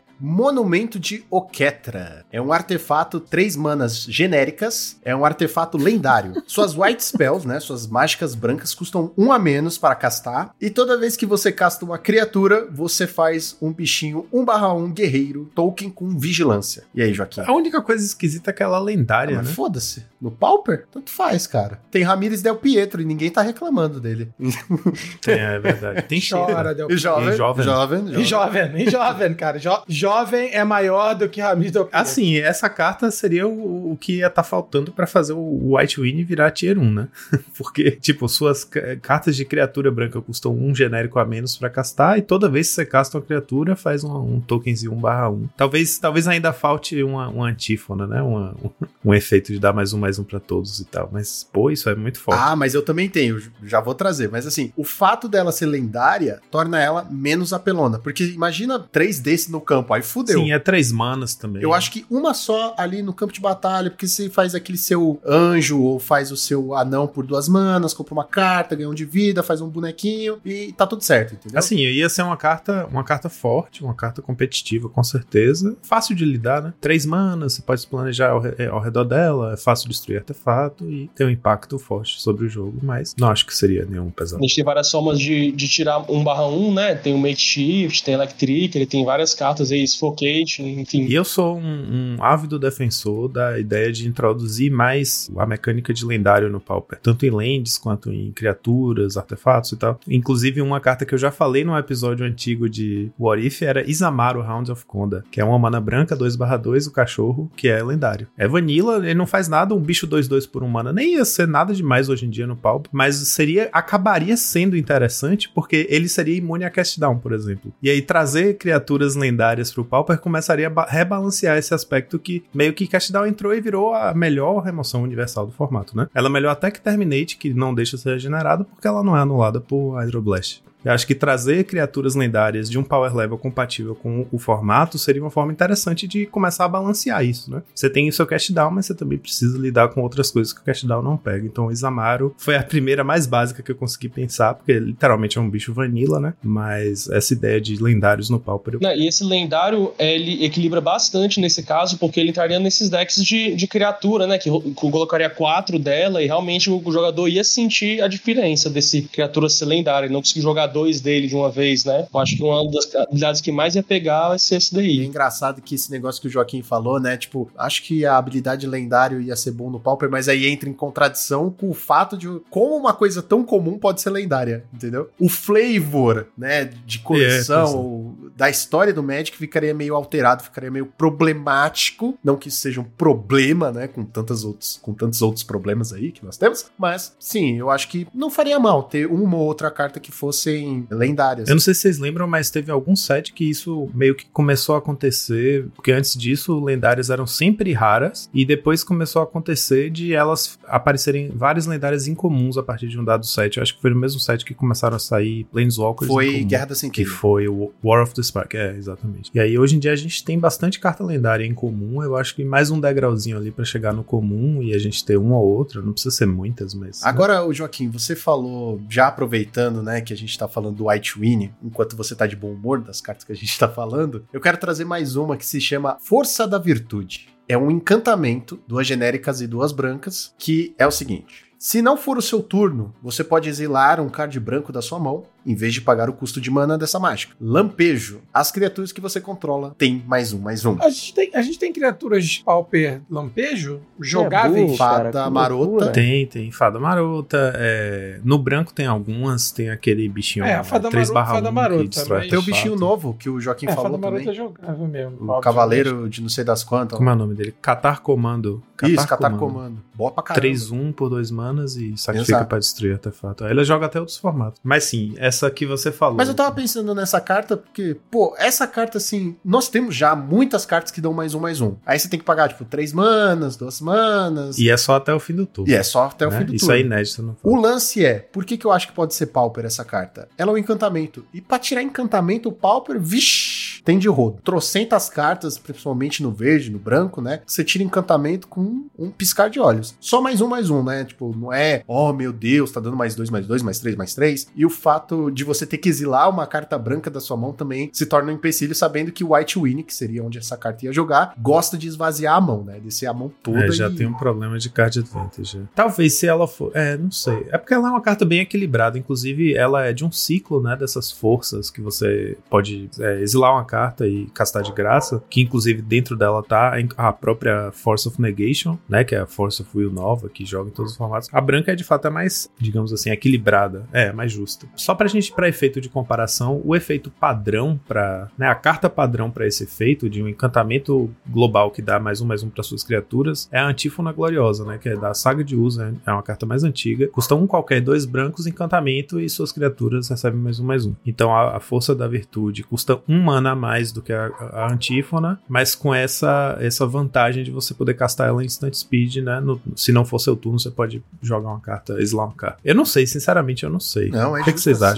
É justo assim. Será que seria forte demais? É, por quatro manas eu acho, tô achando jogável. Exato. Primeiro que o White Winnie tem que conseguir quatro manas. Mas se você parar pra pensar, por exemplo, uma carta muito comum de se usar no White Winnie é o Squadron Hawk. Aí você paga duas manas brancas, baixa um bicho 1/1, compra três cartas brancas pra sua mão, uma delas você já pode exilar para castar a força de virtude. Tudo bem, Imagine, é uma tipo, estratégia, é, cara. É a mesma é coisa estratégia. que pensar que eu, eu posso fazer pre-ordem, fazer depois um Squadron Hawks e embaralhei meu baralho do mesmo jeito. É a mesma ideia. Só que, tipo, o cara faz. Você pode destruir, você pode anular. Você não precisa anular, viu? Você pode destruir. Você fala assim: ah, beleza, fez. Uma mana, destrói encantamento, artefato alvo. Pronto. Você fez todo esse malabarismo aí, exilou um, uma criatura sua, uma carta sua que você podia usar e não adiantou porra nenhuma, tá ligado? É, eu acho que a gente tá precisando de mais lotes pro formato também, né? Então estamos deixando, porque quando só tem os slivers de loja no formato, bem que a gente podia ter mais. E essa mecânica, como vem do branco, né? Vem que o branco podia ter uma,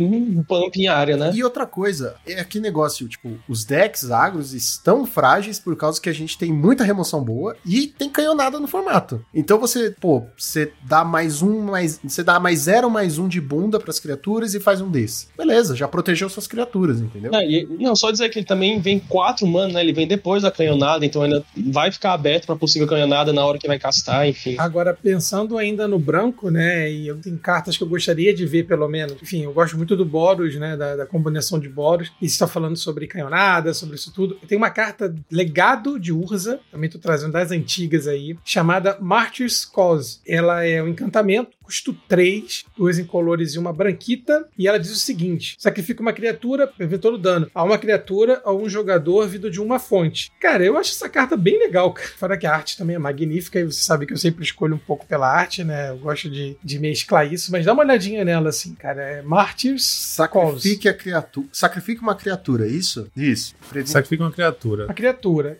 Isso. Previne todo dano a uma criatura ou um jogador vindo de uma fonte. É tipo um círculo de proteção piorado. É, mas na verdade, para você que tem um board com muitas criaturas, eu acho que isso tipo, faria muito sentido, cara. E seria bem legal, que você conseguiria se proteger. E ele pode prevenir dano a, a criaturas também. Tipo, o círculo só protege a jogador, a você. Ah, sim, sim. Não, e tem outro lance que agora eu tava vendo aqui. Ainda, local, ainda dá tempo de tirar a frase do piorado, né? A palavra piorada é a sua frase. Não, vou deixar a, a, frase piorada porque ele exige que você tenha muitas criaturas. Sim, cara, mas é pra um deck que você tem um board de criaturas, né? Pra se proteger. Então, mas é mais fácil você ter um board com land sobrando do que criatura sobrando. Criatura ainda tem que bater no pauper pra ganhar jogo, entendeu? Além de se tá lá, paciência, eu tô segurando o jogo aqui ad eterno. Não, eu não tô comparando, não, não tô comparando qual é a pior carta. Não, se mesmo porque é a sua. tá- é, de mas o que eu quero aqui. dizer que a vantagem, sim, é Mas legal. eu acho que é legal, cara. Porque Você- eu tava percebendo aqui que o círculo de proteção, se vocês forem se atentar bem, ele diz assim: previna o dano a fonte alvo causaria. O próximo dano que a fonte alvo causaria. Então, tipo, se é um termo alquimista, ele dá um de dano, você previne, ele desvira, ele dá outro de dano, você tem que prevenir de novo, entendeu? Esse aqui não. É previna a fonte de dano ali, daquela criatura, pra sempre. Da, daquela fonte, né? Pra sempre. Pra sempre, né? No caso, até o, o fim do turno. E essa seria a vantagem. Se você fizesse, sei lá, um BW Aristocratas, tudo bem. Eu acho que dá pra defender. Fora isso, é difícil. Cara, eu acho que rola, cara. Eu acho que rola. Eu acho que seria uma carta que não faria mal a ninguém, entendeu? Daria pra fazer umas interações legais, assim, de decks que tem muitas criaturas. Que é aquilo, né? Ela custa menos de, sei lá, 60 cents, assim. Ela, ela joga Commander, né? Ela tem um. é por isso que ela é um de Commander e 1,30. tal. Se não fosse isso. Mas, assim, eu acho legal, cara. Eu acho que seria uma, uma aquisição maneira pro Pauper, assim, no sentido de ter possibilidade de proteger o seu board contra canhonadas da vida, né? Ou, ou outras situações assim. Mas é ela interessante mesmo com Battle Trick, né? Porque aí ela estando na mesa, você vai bater com todo mundo, aí o cara faz um bloco que você não quer. Você sacrificando uma criatura que já ia morrer pra proteger uma criatura que agora não é mais morrer, essa criatura mais forte. Eu acho que ela é mais interessante como Battle Trick ainda do que como ciclo de proteção, né? Achei ela bem interessante. Ela é útil a longo prazo, né? Que ela fica lá só esperando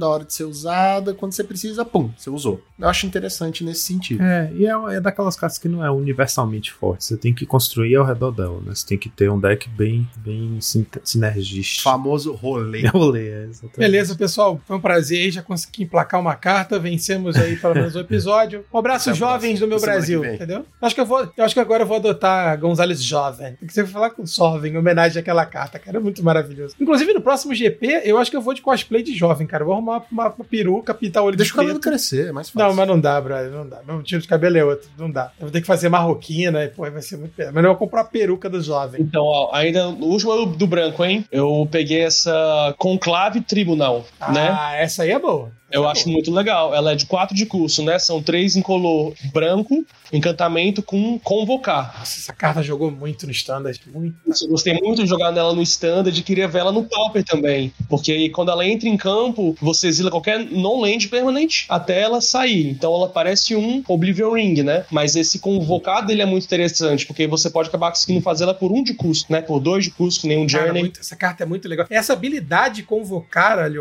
que rolou muito em guildas, né? Da guilda de Ravnica. Caralho! Ah, Como estamos piadistas. calma aí, Casalberto, olha só essa. Essa, essa habilidade de convocar, cara, era muito legal, né, cara? Que você podia fazer umas interações muito bacanas, assim, de, com as criaturas, né? E, e como você falou, né? Pagar um. E outra coisa, e dá um sentido melhor a você ter um deck agro, né? Tipo assim, não consigo bater, mas, pô, fiz aqui e removi alguma coisa do meu oponente. Cara, tinha um elefantinho, olha, eu não sei se tu vai lembrar que também. Que era, era- eu acho Lá que vem ele Ravnica. contar a história do elefantinho. também que fazia. Tinha uma cueca do elefantinho. Puta que pariu.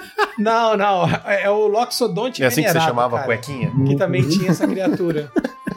É o nome do dito curto. E aí, só pra concluir o momento Carlos Alberto eterno aqui, é que também tem a habilidade de convocar, mas aí, tipo, você botava um marcador mais um, mais um em cada uma das criaturas que você convocou, cara. Era muito legal essa habilidade. Era legal mesmo. Nossa, esse bicho era um, um estouro, era forte pra um caralho. Era muito forte, cara. Fazer a questão de convocar, escolher sete as criaturas que você está convocando, porque vão ser pampadas, e acho legal também, exigir voltar mais isso, você valorizar pelas criaturas serem tapadas no convocar. Isso é interessante. O ruim é que naquela época tinha um sabotagem sinistra também que jogava pra Chuchu, que era aquela. Porra, sabotagem é muito tu boa. convocava cara, que tem rapaz- vigiar, né? Aí tu convocava rapa... Isso, isso. Nossa, convocava a rapaziada, legal. tomava uma sabotagem sinistra. Cara, que coleção. Porra, que coleção Ravnica legal, um- cara. Tinha muita Realmente coisa foi uma nessa- coleção muito legal de se jogar, cara. Foi, foi. Foi, foi, foi sim, foi sim. E era legal jogar no standard, cara, porque essas cartas todas rolavam muito, cara. Lembra que tinha o Grixis Control, que era com o Nicol Bolas, o Planeswalker. Aí tinha o Nicol Bolas, que era uma criatura 4-4 e virava um Planeswalker, e aí a habilidade toda, o deck todo, na verdade, girava em torno de você fazer o oponente descartar usando Surveil, né? O, o vigiar. E você usava o um encantamento. Quando entrava no campo de batalha, o oponente descartava, você comprava uma carta, e toda vez que você usava vigiar, você voltava o encantamento pra mão. Mano, era muito roubado, era muito legal esse deck. Você tem que botar essa carta aqui na lista, essa dica de Surveil, o encantamento que dá Surveil e volta pra mão, né? Essa carta é muito interessante. Puta, cara, essa carta é muito boa. Eu vou pegar ela aqui. Cara, cara olha só, eu, eu, sei que eu tô atravessando a sua indicação, é porque, cara, aqui dos Ravnica foi uma baita coleção. Teve o Fênix, a Fênix Arcolume, que jogou pra caramba no Modern, no Standard. Tinha o Ferox e Monocouro, também que era uma besta, 6-6, custo 4. Não sei nem se ela chegou a ser banida, não lembro disso, mas era uma carta roubadíssima. Não, acho que não baniu nada de, de Raven. Cara, e teve a Vraska, né, a Rainha Golgari também, a Planeswalker custo 4. Ó, rapidamente, o encantamento que eu tava citando era campanha de desinformação. Uma genérica, uma azul e uma preta. Aí tem aquela habilidade, né, entra no campo de batalha, você compra uma carta, o oponente descarta, e toda vez que você usa vigiar, você volta ela pra sua mão. Porra, cara, é uma carta muito boa. Muito, muito boa. Mas aí exige que você tenha mais cartas com Surveil, né? E acho que não tem muitas no Pauper.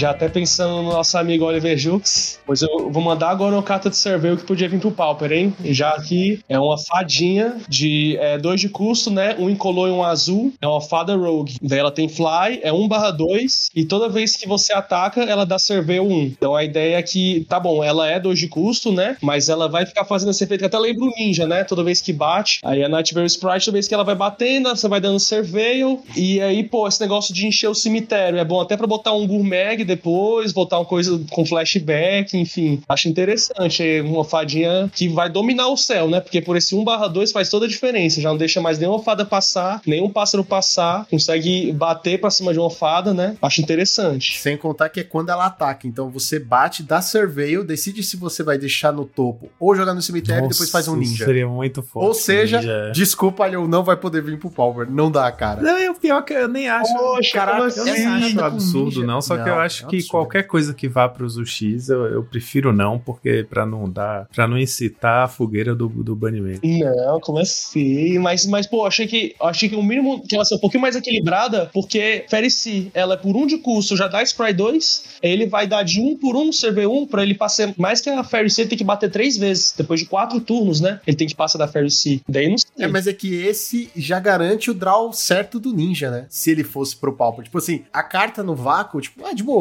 legal. Mas se você pensar ela no B, fudeu, mano. Porque atacou, surveio, olhei, ah, foda-se, não quero, joga no cemitério. Ah, não, muito bom, vou deixar no topo. Já azedou o caldo. E ela, nossa, ela combaria também muito bem com o brainstorm. No trigger dela, você faz o brainstorm, tipo, puta, mano. A carta roubada da porra. E ela não precisa dar dano, né? Ela só passa a bater. Isso é muito bom. Falando em cartas roubadas e apelonas, eu queria trazer uma aqui, já pra gente começar a subir o nível, né, da discussão. Percebi que o Joaquim não trouxe nenhuma carta, mas tudo bem. Calma, ué, calma, vou trazer. Ah, nossa, ele tá esperando. Deve ser só pipoco, mas beleza. Eu queria trazer aqui o amuleto do Arquimago. O quê?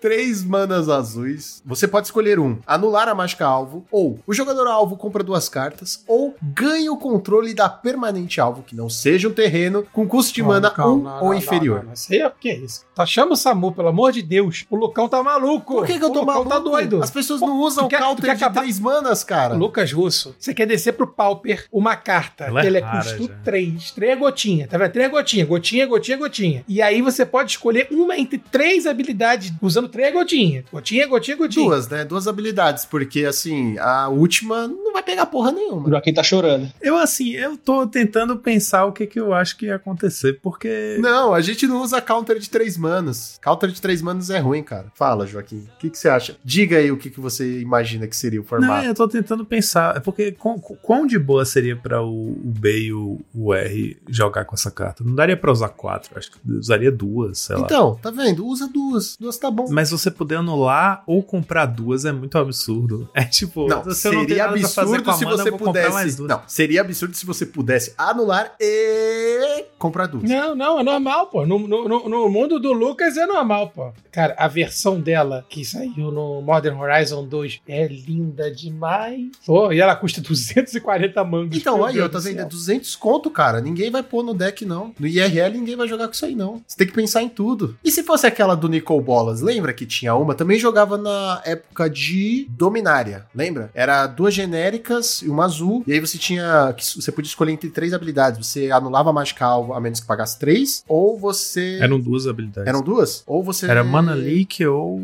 Ah, ou você comprava lembrar. duas, não era? Não, você comprava não. duas. Sim. Era? Não sei. É, essa Tudo aí bom. eu acho mais compatível com o Pauper, se for. Mas eu tô tentando lembrar como era o segundo Era Nico, Bolas, alguma coisa, não era? Pô, a carta mais parecida com. Não, achei outra. A carta mais parecida com a que você tá falando, uma de Dungeons and Dragons, You Find the, the Villain's Lair. Não, pelo amor de Deus, nem fala dessa coleção aqui. Tem porra nenhuma que presta nela sem ser a carta preta que dá draw lá. Sem ser isso, não tem mais nada. Mas pra você ter noção, porque ela você podia counterar ou dar draw 2 e descarte 2, né? essa, essa teve. Achei, achei. É Supreme Will. Ah, Supreme Ela é Will. três manas e ela te dá a opção entre Mana Leak e Impulso. Exato. Puta que pariu, essa carta é muito foda. Muito essa foda. Carta é boa e eu acho que é o Power Level compatível, porque a gente já viu que counters de três manas tem que ser muito boa para ver jogo no Pauper, né? Até Exclude, que é uma ótima carta, parou de jogar, né? É, o lance é que ela é, é aquele negócio, né? No, é duas genéricas e uma azul. Então ela entra em mais decks, né? Essa é a vantagem dela. Seria ótima no Tron, por exemplo, só que, né, o Tron. Nossa, o Tron, eu jogaria que fácil. ele tá hoje. Porra, porque aí você pode jogar com quatro, de 4 a 5 impulsos. Cara. O foda também de, de counter de 3 de curso, eu até achei que ia, ia rolar aquele Crab, né? É, que ia jogar mais e mais jogo, pelo menos no GSK, que pode voltar do cemitério, que counter de 5 pague 3, pelo menos alguém volta ele do cemitério e faz ele acontecer. Mas não, é muito difícil counter de 3 de curso, realmente. É porque tem que ser muito específico, né? Tem que ser no momento certo, senão não adianta. É uma pena. Falando em counter de 3 de custo, eu tenho o desejo do downshift de duas cartinhas, que as duas são anulações de 3 de custo. E as duas são do mesmo set, se eu não me engano, a primeira vez é invasão. Uma custa duas azuis e uma preta, a outra custa duas azuis e uma branca. Uma se chama Undermine, que é a preta, que é anula a mágica alvo, seu controlador perde 3 de vida. E a branca é Absorbe, que é anula a mágica alvo, você ganha 3 de vida. Absorve, eu preciso de Absorve no meu UW. ah, meu Deus, Joaquim. Porque, porque se você pensar, até, sei lá, qual é o, o deck Azorius mais proeminente no Pauper é o Familiars, e o Familiars não ia jogar com essa carta. É até o Flicker também. Isso aqui não の é, Nossa, talvez o Flickr jogasse. Você não precisava fazer assim. esse é de nojo, né? É, Mas o, o Famílias não ia jogar com isso. Eu não acho que seria absurdo. Eu acho que essas cartas, hoje em dia, tipo, é, é o típico exemplo de cartas que já foram muito poderosas na época e que hoje em dia o power level já caiu tanto que eu acho que seria perfeitamente passível de descer pra Ah, comum. nesse caso a gente pode trazer veto de Dovin também, né? Pro barato. É, é uma das que eu tinha separado pra, pra, pra Mano, veto de Dovin, uma branca e uma azul, mágica instantânea, anule a mágica não de criatura e essa mágica não pode ser anulada. Porra, esse é um counter que eu queria muito, muito jogar no pau. Esse não, é que eu acho difícil. Torcedor de custo. Mas será? Será? As coisas de não poder ser counterado. Falando em Dovens Vito, tem uma outra que é parecida com ela. Não é parecida com ela, mas meio que me faz lembrar essas counters de três manas que eu falei, que é outra que tá na minha lista, que é Counter Squall, que é uma carta de conflux, é um preto e um azul, instante, anula a mágica de não criatura alvo, seu controlador perde dois de vida. Essa é uma carta que, mano, e tem, oxi, tem uma arte. E é uma carta que já foi um staple de Modern, jogava nos sites de qualquer deck que tivesse UB no deck, né? Jogava no Grixis e tal, mas depois caiu também. Não, hoje em dia não vê mais jogo. Então eu acho que a gente tem essas cartas em comuns. Cara, e a arte do Duel Deck é foda pra um caralho, hein? É, bonita. que pariu. Preciso de todos esses counters. Vou montar um Esper Counters, foda-se. É, é aquele negócio também, né? A gente deseja, pede, implora pra Papai Noel e pra Dona Wizards mais cartas no Pauper que tenham duas cores, três cores, coisas assim, né? Que a gente tem tão pouquinho, tipo, teve guildas, teve agora a coleção de famílias, teve uma porrada de coleções com facções e guildas e tem, tipo, meia dúzia de cartas jogáveis, se, se dá para falar meia dúzia, né?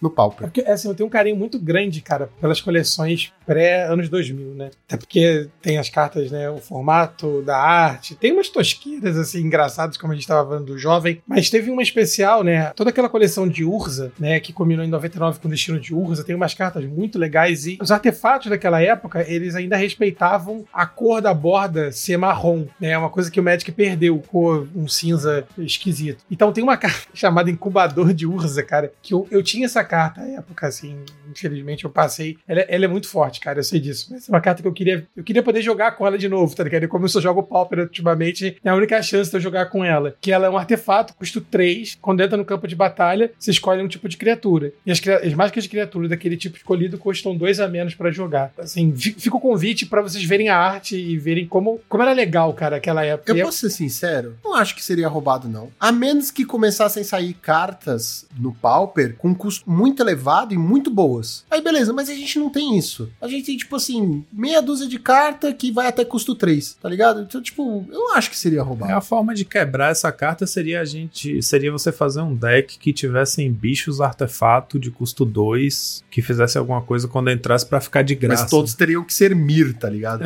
Pra é funcionar, verdade, todos teriam que ser Mir ou. É, eu também acho que a essa altura uma carta dessa já nem ia ser tão quebrada. É porque eu tenho um sonho, Joaquim, compartilhar aqui com vocês, amigos sentados nessa mesa, ter um deck de anões no Pauper. É meu sonho, é meu sonho, cara. Eu, eu, eu espero um dia poder. Cara, ele pode não ganhar nada, mas se tivessem cartas Pauper suficientes pra montar um deck de anão, eu queria montar. Porque é uma, pô, é uma raça que tem tudo a ver com, com Magic, né? Com Lord, fantasia. E não tem, cara. A gente não consegue jogar, não consegue montar. A gente consegue botar três anão junto, cara. Não consegue no Magic, não consegue ficar maluco. Teve uma época que tentaram, né? Que saiu aquele anãozinho que. Como é que era? Você podia ter quantos quiser no deck. É, né? os sete anões, né? É, não, você podia ter sete, é verdade. É, mas assim, não foi pra frente. Pode usar quantos quiser, menos que, que seja, a não ser que seja mais do que sete. Você pode usar você quantos quiser, de sete para baixo, tá liberado. É maravilhoso. O Drainian foi uma baita coleção. Enfim, mas eu penso nisso, né, cara, de poder. E, e pior que nem no Commander dá pra montar um deck jogável, tá ligado? Tribal de anão, cara. Mas enfim, fica aí minha, minha dica aí, memória aí, porque, cara, legado de. Destino de Urza, legado de Urza, eram coleções muito, muito legais mesmo, cara. Eu tenho uma que já tem muito tempo, que desde a primeira vez que eu vi essa carta, eu falei, hum, queria jogar com essa carta. Que é de Shards of Alara,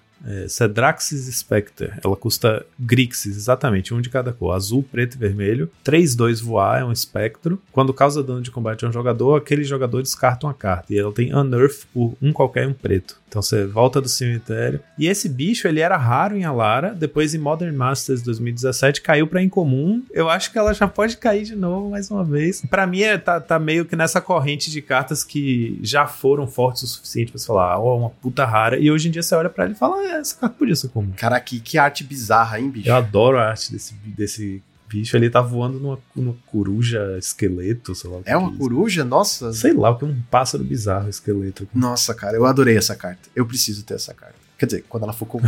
pô, pode comprar, pô, 18 centavos aí, ó, tá? Cara, se a gente tivesse uma regra que saísse e falasse assim, ó, agora cartas que já existem e batam até 3 reais valem no pau. Cartas que hoje valem até 3 reais, valem no pau. É, tipo, você tem até um dólar, né? Esse modo existe, é a sacola. Penny, Penny, Penny Dreadful, né? Não, que é o sacola, né? Então, Penny Dreadful. O problema desses formatos é que eles sobem, desce, vai, né? É, Mas assim, muda. é, teria que ser uma regra que falasse assim, ó, hoje, dia de 2022. Aí datou, aí datou é, gravação. Aí foi foda. Aí, aí foi jovem. Não, não. Aí não, foi jovem aí... pra caralho, aí, Lucão. Não, aí eu coloco pip, pip, e o ano, tá ligado? Deixa o ano. Mas assim, exatamente assim, ah, nesse dia, bom. o que tem hoje que vale tanto é válido no Pauper, galera. Entendeu? Aí sai uma lista com as cartas e tal. Ia dar um trampo desgraçado, mas não ia ser eu que ia fazer, então foda-se. Mas isso é uma delícia. Ia ser do caralho. Aí depois vai banindo o que for muito forte que tiver nesse preço, tá ligado? Porque, né, o controle fica mais fácil depois. Eu, eu só já fiz isso, eu acho que eu fiz isso com as duas cartas. Que eu comprei a versão. Eu comprei a carta comum antes dela ser comum, achando, ah, essa carta um dia vai ser comum. Uma delas foi o gato lá, o gato preto do caldeirão, sabe? O Cauldron Familiar. Eu comprei ela quando ela ainda era incomum, antes de anunciarem que ela seria Pauper. E a outra foi o Rootwalla vermelho lá, que é. Você tá esperando? Eu tô esperando até hoje. Eu já tenho, eu comprei ela, inclusive comprei em Old Frame, porque é uma carta super barata. E eu tenho aqui, meu. tá na minha pasta Pauper, inclusive.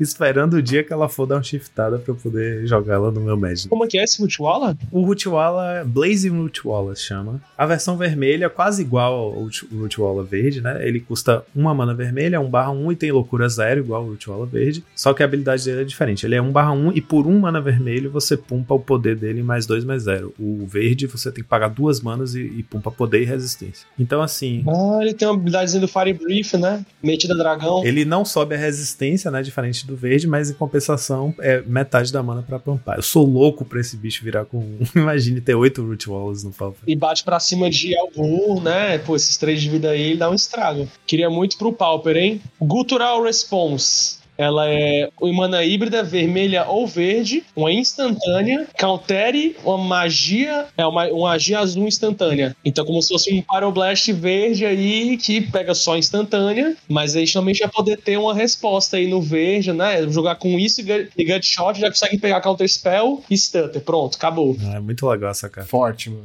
Quer dizer, forte, mas eu acho viável. Bem, bem forte, mas viável. É, é, forte, mas viável. É, a ideia é essa. Tem, ter uma equilibrada a ponto de realmente poder ver jogo em algum momento. Talvez ver a luz do dia no Pauper. E mais um que eu queria muito ver no, no Pauper é essa Creeping Chill. Três incolor e um preto. Ela dá 3 de dano em cada oponente e você ganha 3 de vida. Mas, se você jogou ela do seu baralho direto no cemitério, você pode exilar ela e fazer o efeito dela. Então a ideia é dar uma bufada aí nesses de nos decks que já, já não vem há muito tempo no Pauper, né? Deck de Dredge, que é de ficar dando self mil e ganhar valor com o que você consegue jogar lá no cemitério, né? Queria muito ver mais essa, esse tipo de deck no Pauper de novo. E eu acho que essas cartas botarem lá pra cima essa, esse arquétipo. Até saiu outras no, na edição passada que também faziam um efeito quando tava no cemitério, né? Eu acho que tem várias cartas só esperando uma carta mais forte para poder ver jogo, né? Essa Creeping Chill, eu acho que é uma carta viável, cara. Porque assim, ela literalmente só vai jogar num deck específico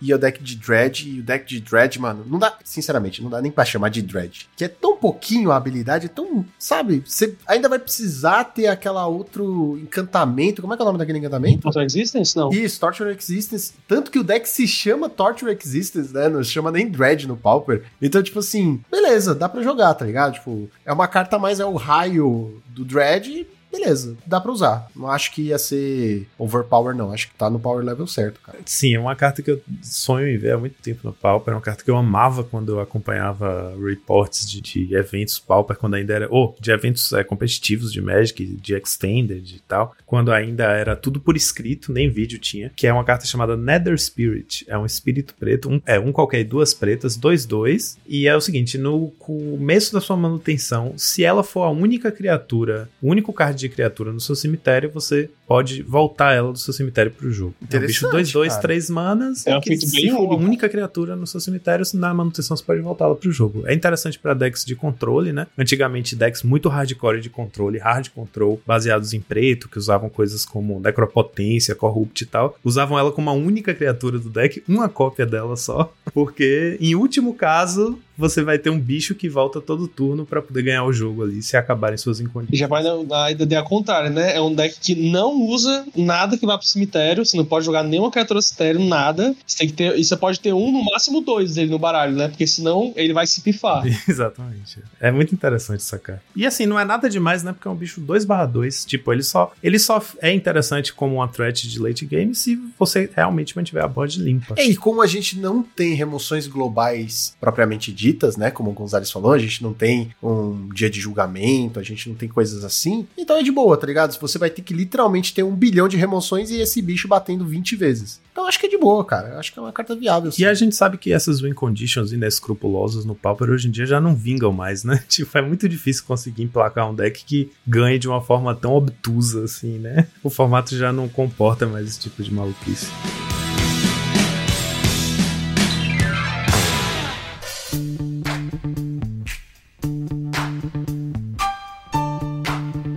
E agora vamos fazer uma coisa muito legal, muito interessante, que hoje, né, eu abri lá no Instagram um balãozinho para os nossos queridos seguidores nos mandarem cartas que eles gostariam de ver no Pauper. Então nós temos aqui algumas sugestões que nós separamos, nós vamos comentar um pouquinho sobre elas. A primeira de todas é a Chamas da Mão Ensanguentada, Flames of the Blood Hands. Duas genéricas, uma vermelha, instantânea, a carta dá 4 de dano no jogador alvo, o dano não pode ser prevenido e o jogador não pode ganhar vida neste turno. E a carta custa 48 centavos. Sou completamente a favor, cara. O Pauper precisa muito de alguma coisa que impeça de ganhar vida. E essa daqui tá super justa. O que o pessoal pede sempre é Skull Crack, né? Eu achei essa aqui super justa.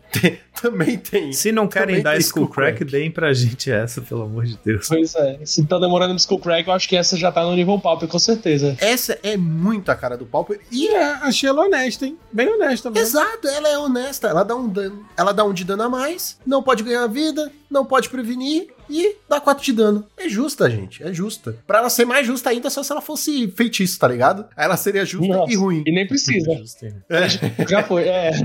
Porque a ideia de ser instantânea é fazer resposta um Weather da Storm, né? Daí ela fica linda. Mas eu acho que é uma carta válida. Não, é eu válida. achei honesta, hein? Achei bem Wizards, honesta. pode mandar pra nós, tá? Pauper, a gente quer. A próxima carta é o Capelão das Esmolas. Uma mana branca, um mano clérigo, 1 barra 1, que tem iniciativa, salvaguarda 1, que é o novo Hexproof, né? Que você dá alvo na criatura e você tem que pagar o salvaguarda dela, que é 1, 2 ou 3, né? E ela tem o Perturbar, que você paga 3 genéricas e uma branca, e ela digivolve para o Geist do Escudo da Capela. Cara, essa carta é muito legal. Essa habilidade, inclusive, do Perturbar é muito maneira, cara. É muito da hora, cara. E fora que a arte Não, é maneiríssima. muito foda. É muito, muito foda. As artes de. O outro lado, fala aí como é o outro lado. É, ela tem voar, iniciativa, né? Ela é o espírito clérigo.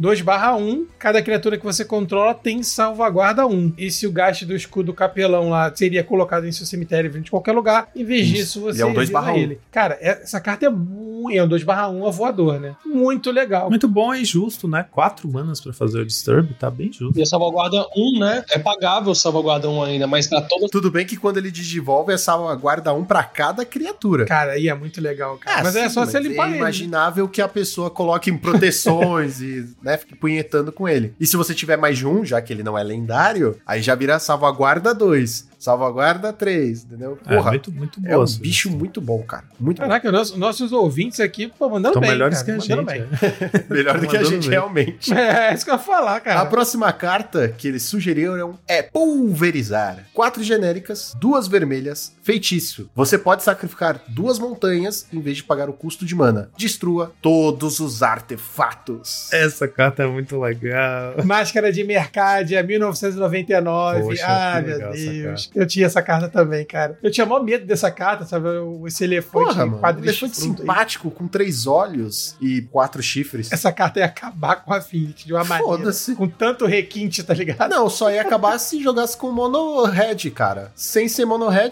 Monohead, sacrificar duas montanhas também. Não é tão cedo que você pode fazer isso, né? Ficar sem land. Cara, mas aí, aí ia, voltar, ia voltar o Bunny, né? Pô, o Burnão ia ficar legal. Você podia botar o. Mas, não, no o Boros. Cara, que isso. Essa carta é muito maneira, mas ele é Boros, forte. será? Não sei. O cara entope aquele board infernal de, de artefato. Aí você lá com o Borão, tá tranquilo, na família brasileira. Se você tá com Pau, Affinity, desce o tem elefante nada de quadrigifrudo. tranquilo, cara. Você tá na pressão sempre. Pô, gostei, cara. Essa carta me trouxe nostalgia. Próxima carta, Lanterna Guia Almas. É um artefato, custo 1. Quando a Lanterna Guia Almas entra no campo de batalha, exile o card alvo de um cemitério. E ele tem vire, sacrifique a lanterna, exile o cemitério de cada oponente. E ele também tem um, vira, sacrifica a lanterna e compra uma carta. É a relíquia nerfada. né? É, exatamente, eu falei É, isso. Essa é é relíquia relíquia pauper, cara. Entendeu? No sentido pauper, é, é a relíquia mais em conta para o padrão. Ela entra e exila um, e aí você pode ou virar e sacrificar sem pagar mana pra exilar todos os cemitérios dos oponentes, ou pagar um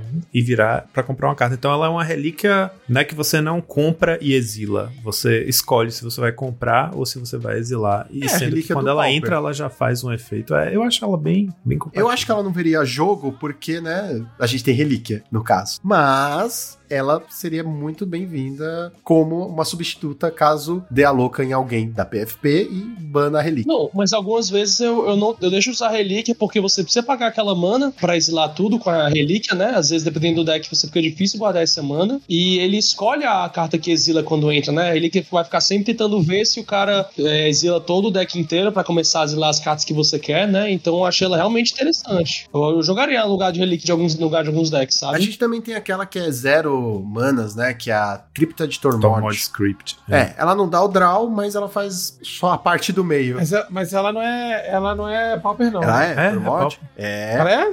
Ela virou quando é, juntou. é. Quando unificou o Pauper, ela virou. Ah, verdade, verdade. É Cryptid Tormod, sim. Eu tava na dúvida. A próxima carta que nós temos aqui é Brincar com Fogo. Uma vermelha, mágica instantânea, causa 2 de dano a qualquer alvo. E se um jogador sofrer dano dessa forma, ganha Vidência 1, né? Usa Vidência 1. Ah, é, uma, é nova ela, né? Do É inferno. hein? nova, é nova Essa carta é carta. do inferno, hein? O diabão ali, ó, é diabão. Isso aí é Exato, do exato. Porra, né? é Caçada do da meia-noite. A arte do Cara, ela tem, uma, ela tem uma promo dela, simplesmente linda foil, cara. Eu já vi ela na mão, cara. Na mão. Essa promo foil dela é muito bonita, local. As runas, sei lá, o desenho em volta do, do, do chinforoso ali, brilhante. É muito bonita essa carta, cara. É, Essa foil carta. quer dizer isso, brilhante. Não, pô, mas tem uns foil roto, porra. O foil dela é bem distribuído ali no chinforoso, é bem bonito. O deck Pioneer que eu tô montando usa ela. Ela é muito boa porque né, é uma carta que dá 2 de dano, mas que te dá um incentivo pra dar esse dano. Né? né? Tipo, ela meio que consegue conquistar o slot, apesar de ser 1 um de mana, 2 de dano, né? Que um burn, no caso, tá procurando um rate melhor do que esse, mas essa flexibilidade, né? Dá no jogador, faz um scry. Se você pensar que, por exemplo, você poderia fazer ela, dar Scry e depois decidir se vai querer aquela carta ou não, né? E depois jogar aquela, como é que chama? Que é um mana, você dá um de dano e compra uma carta. Needle Drop. Isso, Needle Drop. Já é 3 de dano que você deu e você escolheu o seu draw. Eu acho que é uma boa carta, sim. Se você pensar que o pessoal às vezes usa Magma Jet, que também ela precisa é 2 de custo pra também dar 2 de dano, mas aí garante o Scry 2, né? Mas daí por 1 um de custo, faz o Scry 1 um, e ainda dá o 2 de dano, né? Interessante, vai. Uma próxima carta que nós temos aqui é Dar Branco, que é uma das cartas que veio na Escola de Magia e Bruxaria de Hollowhold. Como é que era o nome daquela coisa? Hogwarts. Isso, Hogwarts.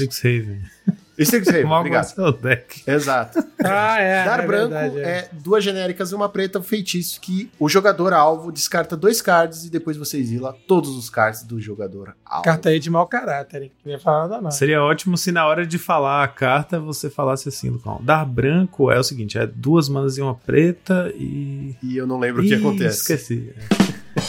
Jogador alvo descarta dois, todos os Ai, cards do estamos piados. Porra, essa carta é muito boa. Essa carta é muito boa. É muito, muito boa. Ela é ótima, cara. Ela é cretina, mas é ótima. É cretina, mas. Mas é aquilo, né? Três manas pra descartar duas, eu acho que tá, tá compatível, é. tá bem palperável. A arte dela parece uma arte de carta promo. Aí a última carta que nós temos aqui é o Véu do Outono. Uma verde, mágica instantânea. E as mágicas que você controla não podem ser anuladas por mágicas azuis ou pretas neste turno. E as criaturas que você controla não podem ser alvo de mágicas azuis ou pretas neste turno. Caraca, eu jurava que essa carta era Pauper, cara. Tinha saído alguma carta comum dela. Ela, ela é daquelas coleções anuais, 2011. Isso, 2011, né? 2012. Saiu em 2011 e 2012. Essa carta vai na mesma linha da que o, o Alio trouxe, né? A Guttural Response. É uma carta verde pra responder a anulações. A gente realmente isso falta no formato. Ah, cara, eu boto fé, cara. Eu boto fé. Eu boto fé. A gente precisa disso, sabia? Que essas interações são justas. Acho que o verde precisa de ajuda desse tipo, porque os, os agros verdes deram uma bela caída, né? E não só isso, porra. Se existe carta assim, vamos usar, né?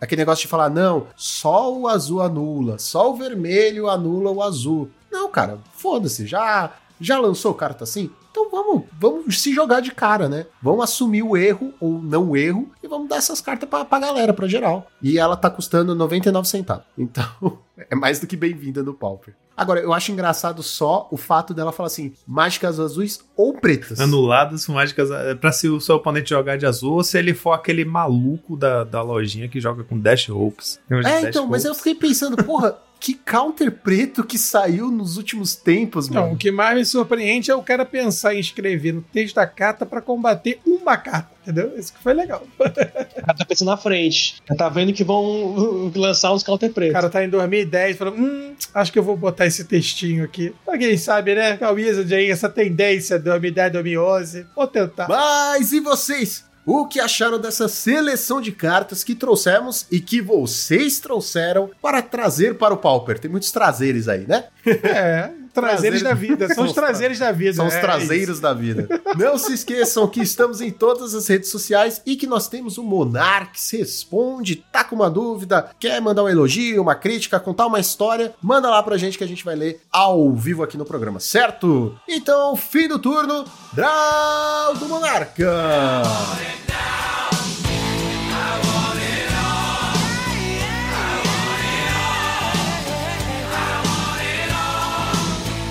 Este podcast foi editado por Monarchs MTG Produções.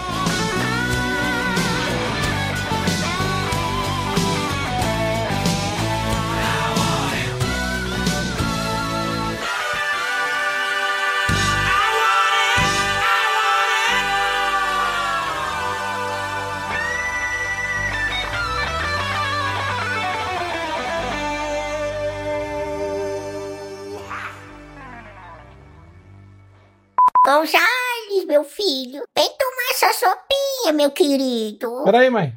Ô, Jales, meu queridinho, vem passar sua pomada na sua bundinha pra não ficar mais assada. Venha, meu querido. Peraí, mãe.